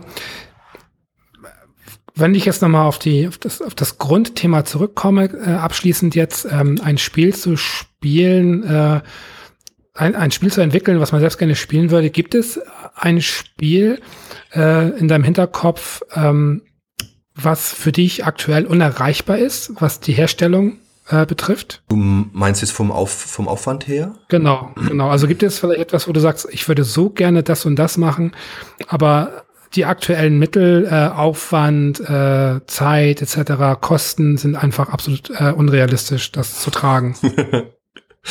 äh, ich spiele gerade ähm, ich spiele gerade das neue Zelda natürlich. Okay. Und ich habe total den Crush. Es ist so unglaublich schön und ich finde es so unglaublich toll. Ja. Und es ist für mich so, also eigentlich habe ich abgeschlossen mit einem großen AAA-Entwicklungskram, weil es mich eigentlich total mhm. annervt und langweilt. Und nach äh, spätestens einer Viertelstunde überrascht es mich nicht mehr und dann sehe ich einfach nicht ein, warum ich meine Zeit darauf vergeuden sollte, die Spiele zu spielen.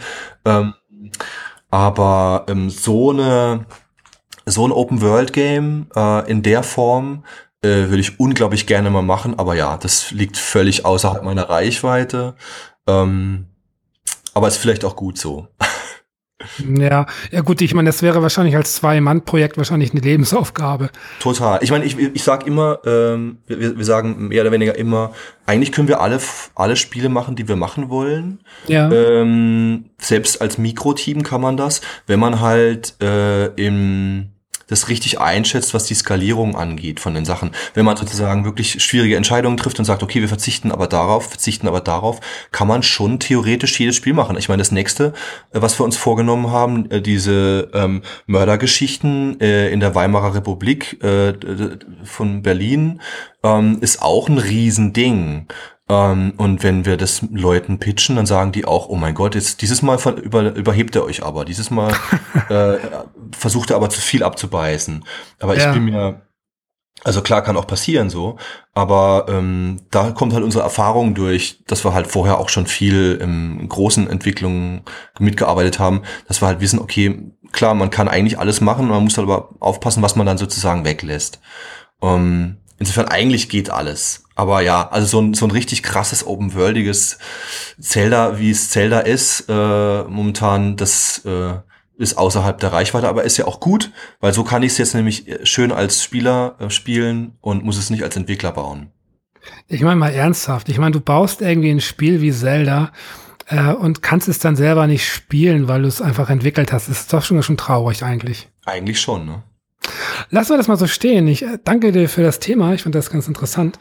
Und ähm, ja, ich bin mal gespannt, was deine, was deine äh, Kollegen, deine anderen zwei jetzt, die noch folgen, was die mir noch so erzählen werden. Ich kann jetzt schon sagen, es wird auf jeden Fall der längste Cast, weil ihr alle maßlos überzieht, aber es ist vollkommen okay. Ich habe mich jetzt äh, schon ab dem ersten Gespräch daran gewöhnt, dass ihr einfach viele interessante Sachen zu erzählen habt und äh, finde das doof, dann irgendwie so sehr streng auf die Uhr zu gucken.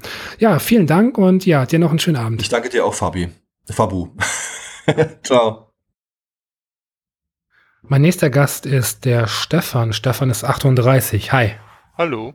Stefan, ähm, erzähl mir von deinem Thema. Äh, mein Thema ist die Frage, äh, gibt es zu viele Spiele? Beziehungsweise erscheinen zu viele neue Spiele? Ja, Thema abgeschlossen. okay, das ging schnell. ja, war cool. Vielen Dank. So, jetzt spreche ich mit Almut. Almut ist 38. Hi. Hi. So, worüber sprechen wir? Ja, mein Thema sind die Geräusche, auch Folies genannt. Okay. Ähm, ich, ich, gehe davon aus, äh, dass du damit dann auch beruflich zu tun hast. Genau, so ist es. Okay, was machst du da genau? Ähm, also was Sound betrifft, mache ich eigentlich äh, quasi alles rundherum, aber äh, ich bin tatsächlich auch ähm, klassische Geräuschemacherin. Also das, was man aus ein paar Dokus vielleicht kennt, äh, die Leute, die so auf den Fernseher gucken und passend dazu dann rumzappeln und Schritte machen und Gläser abstellen und ah, faszinierend. ähm, das heißt, Menschen wie du sind dann wahrscheinlich auch so bei Hörspieltouren und so dabei, oder? Ja. Also ich habe das zum Beispiel schon, äh, ich war vor Ewigkeiten mal bei einer drei Fragezeichen Live äh, Folge und da war auch ein Geräuschemacher dabei, der hat dann eben den ganzen Kram so live auf der Bühne performt, die Geräusche. Das habe ich tatsächlich das letzte Jahr äh, zum ersten Mal gemacht. Ja, das ist so die Königsklasse vom Geräusch. Ah, okay. Weil beim, beim Film oder auch bei Spielen ähm, ist es ja so, dass man das im Studio macht und ja. Ähm, zwar jetzt zum Beispiel im Film versucht, synchron zum Bild zu sein, aber es wird alles nochmal nachbearbeitet und alles in einzelnen Spuren aufgenommen. Aber wenn du auf der Bühne sitzt, musst du natürlich irgendwie alles gleichzeitig machen und äh, bedienen und auf ja. kriegen. So. Es ist auch dann im Endeffekt, also gerade auf der Bühne hat das doch auch was wirklich von so einem Instrument, oder? Also als wenn man halt eine Band begleiten würde, oder?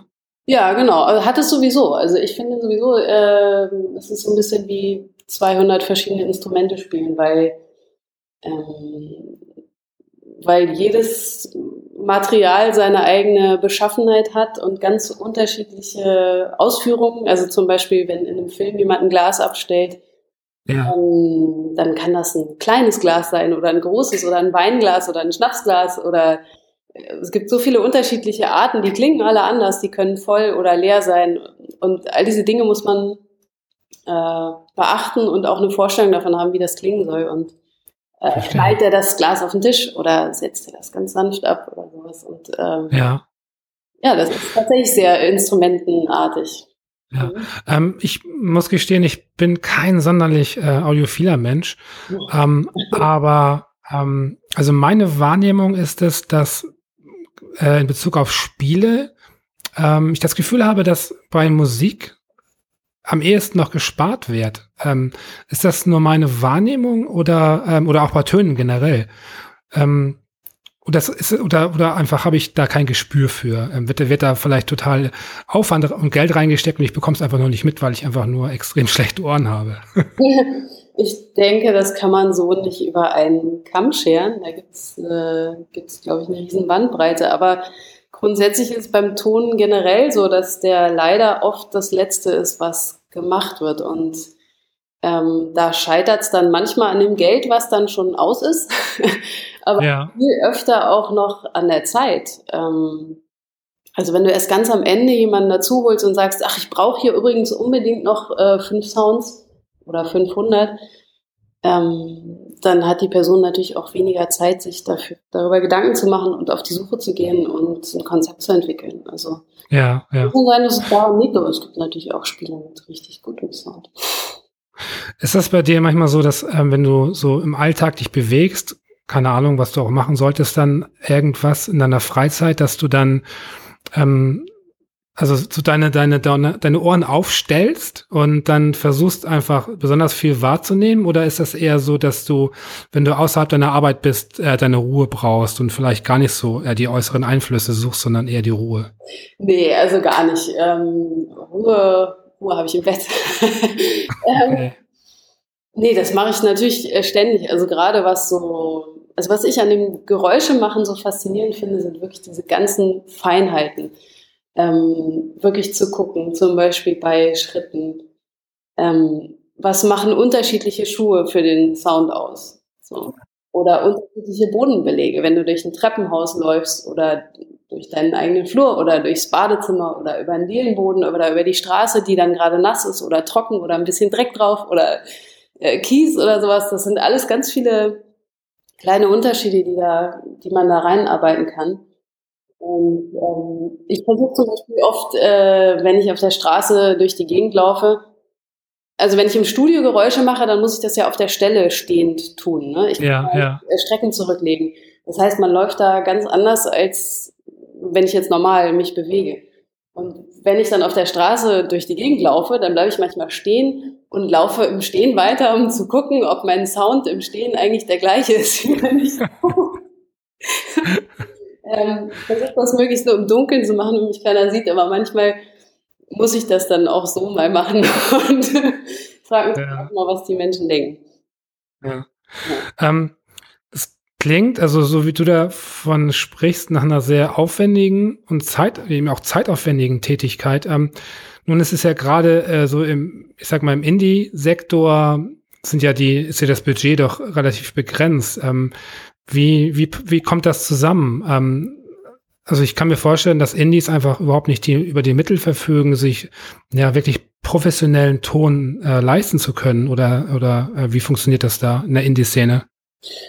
Ja, doch. Also ich meine, was Folies, also dieses, diese Synchrongeräusche sozusagen betrifft, ist das sicherlich was ganz anderes als bei einem großen Triple-A-Titel oder bei einem Kinofilm.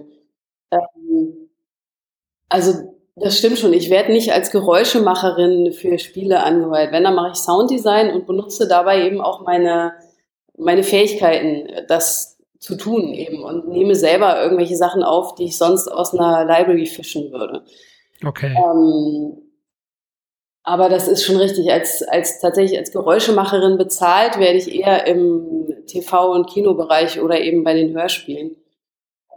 Den Spielen ist das so ein Ding, was, was neben, was ich sozusagen in meinen Sounddesign mit einfließen lasse. Das ist aber auch äh, relativ üblich so. Also so richtig ein, ähm, einen einzelnen dezidierten Geräuschemacher zu beschäftigen, das machen wirklich nur die ganz großen äh, Spiele. Also zum Beispiel ähm, hier Jäger, die Firma in Berlin, ähm, die haben ja bis vor einer Weile Undead Island 2 äh, mhm. entwickelt. Und da habe ich ein bisschen Sound-Editing auch gemacht und äh, war drauf und dran dafür auch eben Geräusche zu machen. Und dann äh, wurde gecancelt. das wäre mein erster wirklich ausschließlich Geräuschemach-Job äh, im Spielebereich gewesen. So. Verdammt. Ja. ja. Allerdings, verdammt. ähm, man, man kennt das so, ähm, wenn man einen Friseur oder eine Friseurin im Freundeskreis hat, äh, dann fragt man die gerne mal, ob sie die Haare schneiden kann. Denn sehr beliebt sind auch die Masseure. Ähm, ach, kannst du mal kurz meine Schulter massieren? Ist das bei dir so, bist du so das Soundgirl so in, in der Clique? Das heißt, wenn ähm, du bewegst dich ja nun im Saftladen auch einfach mit, ja, mit Spieleentwicklern. Ähm, neigen die Leute dazu, das so ein bisschen auszunutzen? Nee, gar nicht. Also, okay. ähm, was so meinen, meinen persönlichen Bekannten- und Freundeskreis betrifft, äh, da sind halt auch eine ganze Menge Audiomenschen unterwegs. Ja. Die brauchen mich nicht. äh, oder die müssen das zumindest nicht ausnutzen. Die kommen vielleicht an und sagen, ich kann den Job nicht machen, kannst du es machen. Ähm, und was den Saftladen betrifft, die sind schon alle sehr, ähm, sehr professionell unterwegs. So, die wissen alle selber, ähm, ja, auch wie schwer das Leben als äh, Freiberufler auch sein kann und dass man nicht, äh, dass, dass es kein Hobby ist. Ähm, ja, ja. Hast du dann in dem Bereich studiert oder bist du Autodidaktin? Beides. ich habe äh, Tonmeister studiert an der UDK, mhm. also komme eigentlich eher aus dem klassischen Musikbereich ja. und bin dann über den Filmton äh, auch immer mehr in Richtung Spiele gegangen. Okay. Ähm, kannst du mir äh, ein Spiel nennen, was, ähm, was dir vom, vom Sounddesign wahnsinnig gut gefallen hat oder gefällt? Es ist egal, ob das aktuell ist oder älter, irgendein Titel, äh, auf den wir dann vielleicht ein bisschen näher eingehen können näher eingehen. ähm, also Dead Space fand ich, äh, fand ich sehr beeindruckend, ähm, ja. weil das einfach für mich sehr gut funktioniert hat. So, das hat einfach richtig schön Stimmung erzeugt. So, das ist auch das, was mir immer am wichtigsten ist am Ton, so dass es ähm, insgesamt äh, ja eine, eine Stimmung erzeugt, die was zu dem Spiel beiträgt. Ja. Ähm, ich habe jetzt Dead Space habe ich relativ äh, schwach so in Erinnerung, aber es ist das geht auch schon so vom vom Sounddesign so ein bisschen auch ins äh, ins cineastische, oder? Ja, ja, genau. Ja, okay. Und ein anderes Spiel, ähm, was ich ganz toll fand, ähm, war Ibn Ob. Ja. Kennst du? Ja, kenne ich. Genau, da ähm, da fand ich beides sehr gut, die Musik und, und die Songs. Das hat, ähm, ja, es war, war besonders und lebendig und hat einfach super funktioniert und zusammengepasst.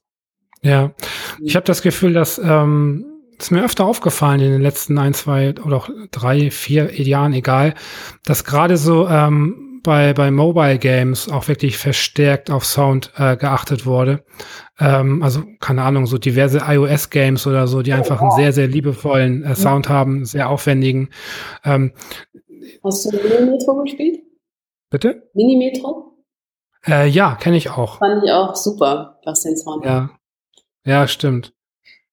Stimmt, also jetzt, je mehr ich drüber nachdenke, möchte ich, ziehe ich das fast wieder zurück, äh, als ich sagte, dass äh, im, beim Sound gespart wird, weil. es gibt halt ähm, beides so, ne? Es gibt auch immer wieder so diese wahnsinnig lieblosen, einfach irgendein Doing oder weiß ich nicht, aber also gerade im Indie-Bereich habe ich schon das Gefühl, dass die Leute sich da ebenso auch Mühe geben, wie im, im visuellen Bereich, da was Schönes auf die Beine zu stellen. Ja, stimmt. Jetzt aktuell ähm, habe ich äh, Hidden Folks gesehen. Das gibt es auch für iOS oh, ja. und da. Ich habe es ähm, gespielt, aber ähm, ich habe den Trailer gesehen und. Äh, ja, das ist halt so charmant mit den ganzen Sounds, die eben so ja, eingesprochen und eingesummt und gesungen sind. Das ist halt äh, ziemlich fantastisch. Das ist ziemlich toll. Ähm, ist für dich auch, ähm, also arbeitest du auch mit Stimme oder geht es für dich äh, in, eher um Geräusche? Nee, total gerne auch. Also ich, ich mache auch super gerne so Monster-Sounds und Grunze und ähm, ich singe auch und äh, ja, ich mache eigentlich alles. Ach so, okay. Das heißt, äh, du könntest dann von deiner Stimme ausgehend auch Monster machen oder würdest du dann auf Effekte, auf andere Sachen zurückgreifen oder wie funktioniert das dann? Ich kann auch Monster machen. Ich meine, natürlich, wenn, wenn man jetzt, äh, ich sitze zum Beispiel gerade auch an einem Spiel, das heißt Rainbow Skies. Das ist der Nachfolger von Rainbow Moon, falls du das kennst. Natürlich nicht. ja, so ein äh, RPG ist auf der PlayStation erschienen. Äh, okay. Und die, der Nachfolgetitel kommt jetzt dieses Jahr raus. Mhm. Da gibt es äh, ich weiß es jetzt gar nicht genau, aber 50 oder 60 verschiedene Monster und ähm, da kann man natürlich nicht alles alleine machen, weil das ja. dann schon irgendwann. Also ich meine, ich kann natürlich äh, pitchen und äh, meine Stimme auch ein bisschen verstellen, aber ähm, gerade wenn es zum Beispiel humanoide Kreaturen sind, ähm, merkt man immer ganz schnell, dass die, die Menschen sind, also wir Menschen sind ähm, wahnsinnig drauf trainiert, Stimmen zu verarbeiten. Und ja. reagieren wir auch sehr empfindlich auf so Artefakte. Also wenn, wenn du eine Stimme zu sehr pitcht oder bearbeitest und dann erzählen willst, dass es aber ein Mensch oder was Menschenartiges ist, dann funktioniert das ganz schnell nicht mehr. Und ähm, ja, da muss ich dann natürlich dann auch ab und zu auf andere Leute zurückgreifen. Aber ich mache es total gerne. Ja, klingt auf jeden Fall auch nach, nach einer sehr spaßigen Tätigkeit. Ja. Ähm, also bei mir ist das so, ich bin da super empfindlich. Also ich kann manche, manche Podcasts äh, kann ich nicht, nicht hören, äh, weil ich die Stimmen nicht ertrage. und äh, das ist manchmal ganz schlimm, weil das sind inhaltlich gute Sachen teilweise, aber ähm, ich ertrage das nicht. Das, das geht nicht. Also ich kriege da eine Gänsehaut. Das ist so ein bisschen wie so ein Fremdscham, obwohl der keine Ahnung, ich, ich habe nichts gegen die Person, aber ich, ich kann es nicht ertragen. Ich bekomme dann eine Gänsehaut und muss das abstellen. Und äh, ja, also ich reagiere extrem so auf Stimmen und ähm, also auch im Alltag einfach finde ich super wichtig die Stimme. Und ähm, wenn, wenn du jetzt jemanden interviewst, dessen Stimme du nicht ertragen kannst. ja gut, dann muss ich halt äh, Augen zu oder Ohren zu und durch. Das ist dann schon okay. Mhm. Ähm, ich, will ja jetzt hier keine Freundschaften aufbauen oder Beziehungen, also dementsprechend ist das schon okay. ähm, aber ja, Stimme ist wahnsinnig wichtig. Gut, werden viele sagen, aber ähm, natürlich gerade jemand so wie du, der einfach ähm, ja sich so professionalisiert hat, einfach im Tonbereich, äh, denke ich mal, ist natürlich die Stimme für dich extrem wichtig. Also wenn ich mir so vorstelle, einfach in deinem Umfeld, ähm, wenn es da eine Person gäbe, die eine schreckliche Stimme hat. Kannst du eine schreckliche Stimme ausmachen? Was ist eine schreckliche Stimme? ähm, du meinst jetzt, ob ich das für mich selber definieren kann, was eine schreckliche ja, Stimme ist? Ja, ja. Also ich glaube, ich mag grundsätzlich eher tiefere Stimmen. Ja. Also ja. Darf, darf, schon mal nicht quietschen und, äh, und quaken. So. Aber vieles ist ja auch nicht nur die Stimme selbst, sondern der, wie sagt man, Habitus. also äh, ja, darüber transportiert sich ja auch total viel über die Personen. So. Ja. Ähm, also ich bin zum Beispiel auch kein Fan von diesem, von dieser typischen Werbestimme. Also das kann theoretisch jede Stimme sein, aber diese, diese Art und Weise, wie man da angeschrien wird von diesen wahnsinnig souveränen Menschen, die macht mich immer ganz wuschig. Das kann ich nicht, äh, mag ich nicht. Wie stehst du zu ähm, ähm, solche so nicht Fantasiesprachen, ähm, so Kauderwelsch, also besonders in, in Spielen wird das manchmal ja benutzt. Ähm, bei Sims fing das damals schon an, irgendwie dieses Sim, Simsisch, keine Ahnung, wie man das nennt. Äh, und, und ich ertrage das nie. Also ich, äh, ich, ich brauche, wenn ich eine Stimme höre, muss das für mich eine Stimme sein, die ich verstehe. Ähm, wobei ich mir vorstellen kann, dass jemand, der in dem Bereich tätig ist, stelle ich mir das irgendwie auch als eine ziemlich interessante Aufgabe vor, halt so eine eigene Sprache zu entwickeln. Ja, äh, das hängt echt total davon ab. Also ähm, bei den Sims fand ich das ganz lustig, aber es ist ja. nicht so, dass mich das irgendwie in irgendeine Weise in irgendeiner Weise vom Hocker gerissen hat, weder gut noch schlecht. Ähm, Nuclear Throne zum Beispiel, finde ich grandios, was, was äh, Jonas da gemacht hat. Ähm, weil es für mich einfach total gut funktioniert. Es passt, was die, die Worte funktionieren total gut und äh, die, die Voice Actors, die da am, am Start sind, setzen es super um.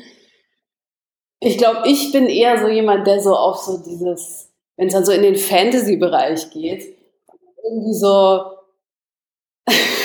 ich weiß nicht, Herr der Ringe zum Beispiel. Ich finde die Filme super geil, so ist ein, ein schöner, ein Riesenspaß, so. Für mich. Aber, mm, ja, wenn es dann so dieses glatt gebügelte äh, Fantasy-Zeug ist, was, was einen so irgendwie so wo ich das Gefühl habe, das soll mich jetzt so beeindrucken und irgendwie so, ach, ich weiß nicht, da, da, da ist dann bei mir schnell der Ofen aus. So. Ja, ja. Ähm. Das heißt, du singst unter der Dusche nicht Elbisch oder so. nee. Okay. Ich singe unter der Dusche immer nur 80er Jahre Popmusik. ähm, abschließend ähm, würde mich interessieren, nehmen wir mal an, äh, du wachst morgen auf und dein Gehör ist weg. Was würdest du machen? Oh Gott, oh Gott. Was, was würdest du machen? Wie würdest du weitermachen? Das Gehör ist weg. du willst jetzt hier mit den Armen verderben. das ist echt eine fiese Frage, aber ja. ich sag mir zum Beispiel, weißt du, ähm, ähm, wenn ich halt schreibe, gut, wenn mir jetzt irgendwie beide Arme abfallen oder so, kann dann tippe ich mit der Nase oder so. Aber ähm, wenn, wenn, du, wenn dein Gehör weg ist, ähm, also. dann ist ja deine komplette Basis weg für, dein, für deine Leidenschaft und für deinen Beruf. Also was, was würdest du dann machen? Also entweder ich würde komplett ganz was anderes machen. Ich würde rausziehen aus dieser Stadt nach Norwegen, irgendwo auf, oben auf die Alm und äh, Schafe züchten oder sowas. Ja. Das wäre vielleicht mein Ansatz. Ähm, aber ich vermute, ich würde wahrscheinlich dann doch am Ende mich irgendwie über die Musik auch äh, retten. Also ich meine, singen kann ich auch, wenn meine Ohren nicht funktionieren, glaube ich. Das stimmt, ja. Und ähm, ja, mache ich eh und ähm, ist auch was, was einem so, was, was mir kör körperlich gut tut. So. Ja, ja. Äh, da passiert ja eine ganze Menge, wenn man so singt. Es klingt hm. so eh so, ne? Ich das Vor allem, hey, ich habe jetzt so, so derbe die Stimmung runtergerissen mit diesem scheiß Thema mit der Frage. Das ist ja schrecklich. Meine Güte. Ist wirklich, ist wirklich eine ganz, ganz schlimme Vorstellung für mich. Ja, also dann muss ich ja echt nochmal in, in die Interviewschule gehen. Das ist ja ganz schrecklich. Gegen die Wand gefahren, der Karren ist im Dreck. Ja, ja, total. Na ja, gut, aber wieder, hey, wie der Zufall es will, äh, die Zeit ist so verflogen, wir müssen auch Schluss machen. ähm, ich, ich gehe ganz fest davon aus, äh, dass du dein Gehör äh, behalten wirst. Und ähm, es ist doch tatsächlich so, dass, äh, wenn wir schon irgendwie beim Gehörverlust sind, wenn man stirbt, ist doch, äh, das, ist es wirklich so, dass das Gehör ähm, bis zum Schluss quasi da ist? Dass es der letzte Sinn ist, der geht? Woher soll ich das denn wissen? okay, es wird nicht besser. Ähm, ich, ich, ich danke dir äh, für das Gespräch ja, und danke dir wünsch dir, ich wünsche dir schöne Träume und äh, wach morgen mit Gehör auf, bitte. okay, ciao. Tschüss.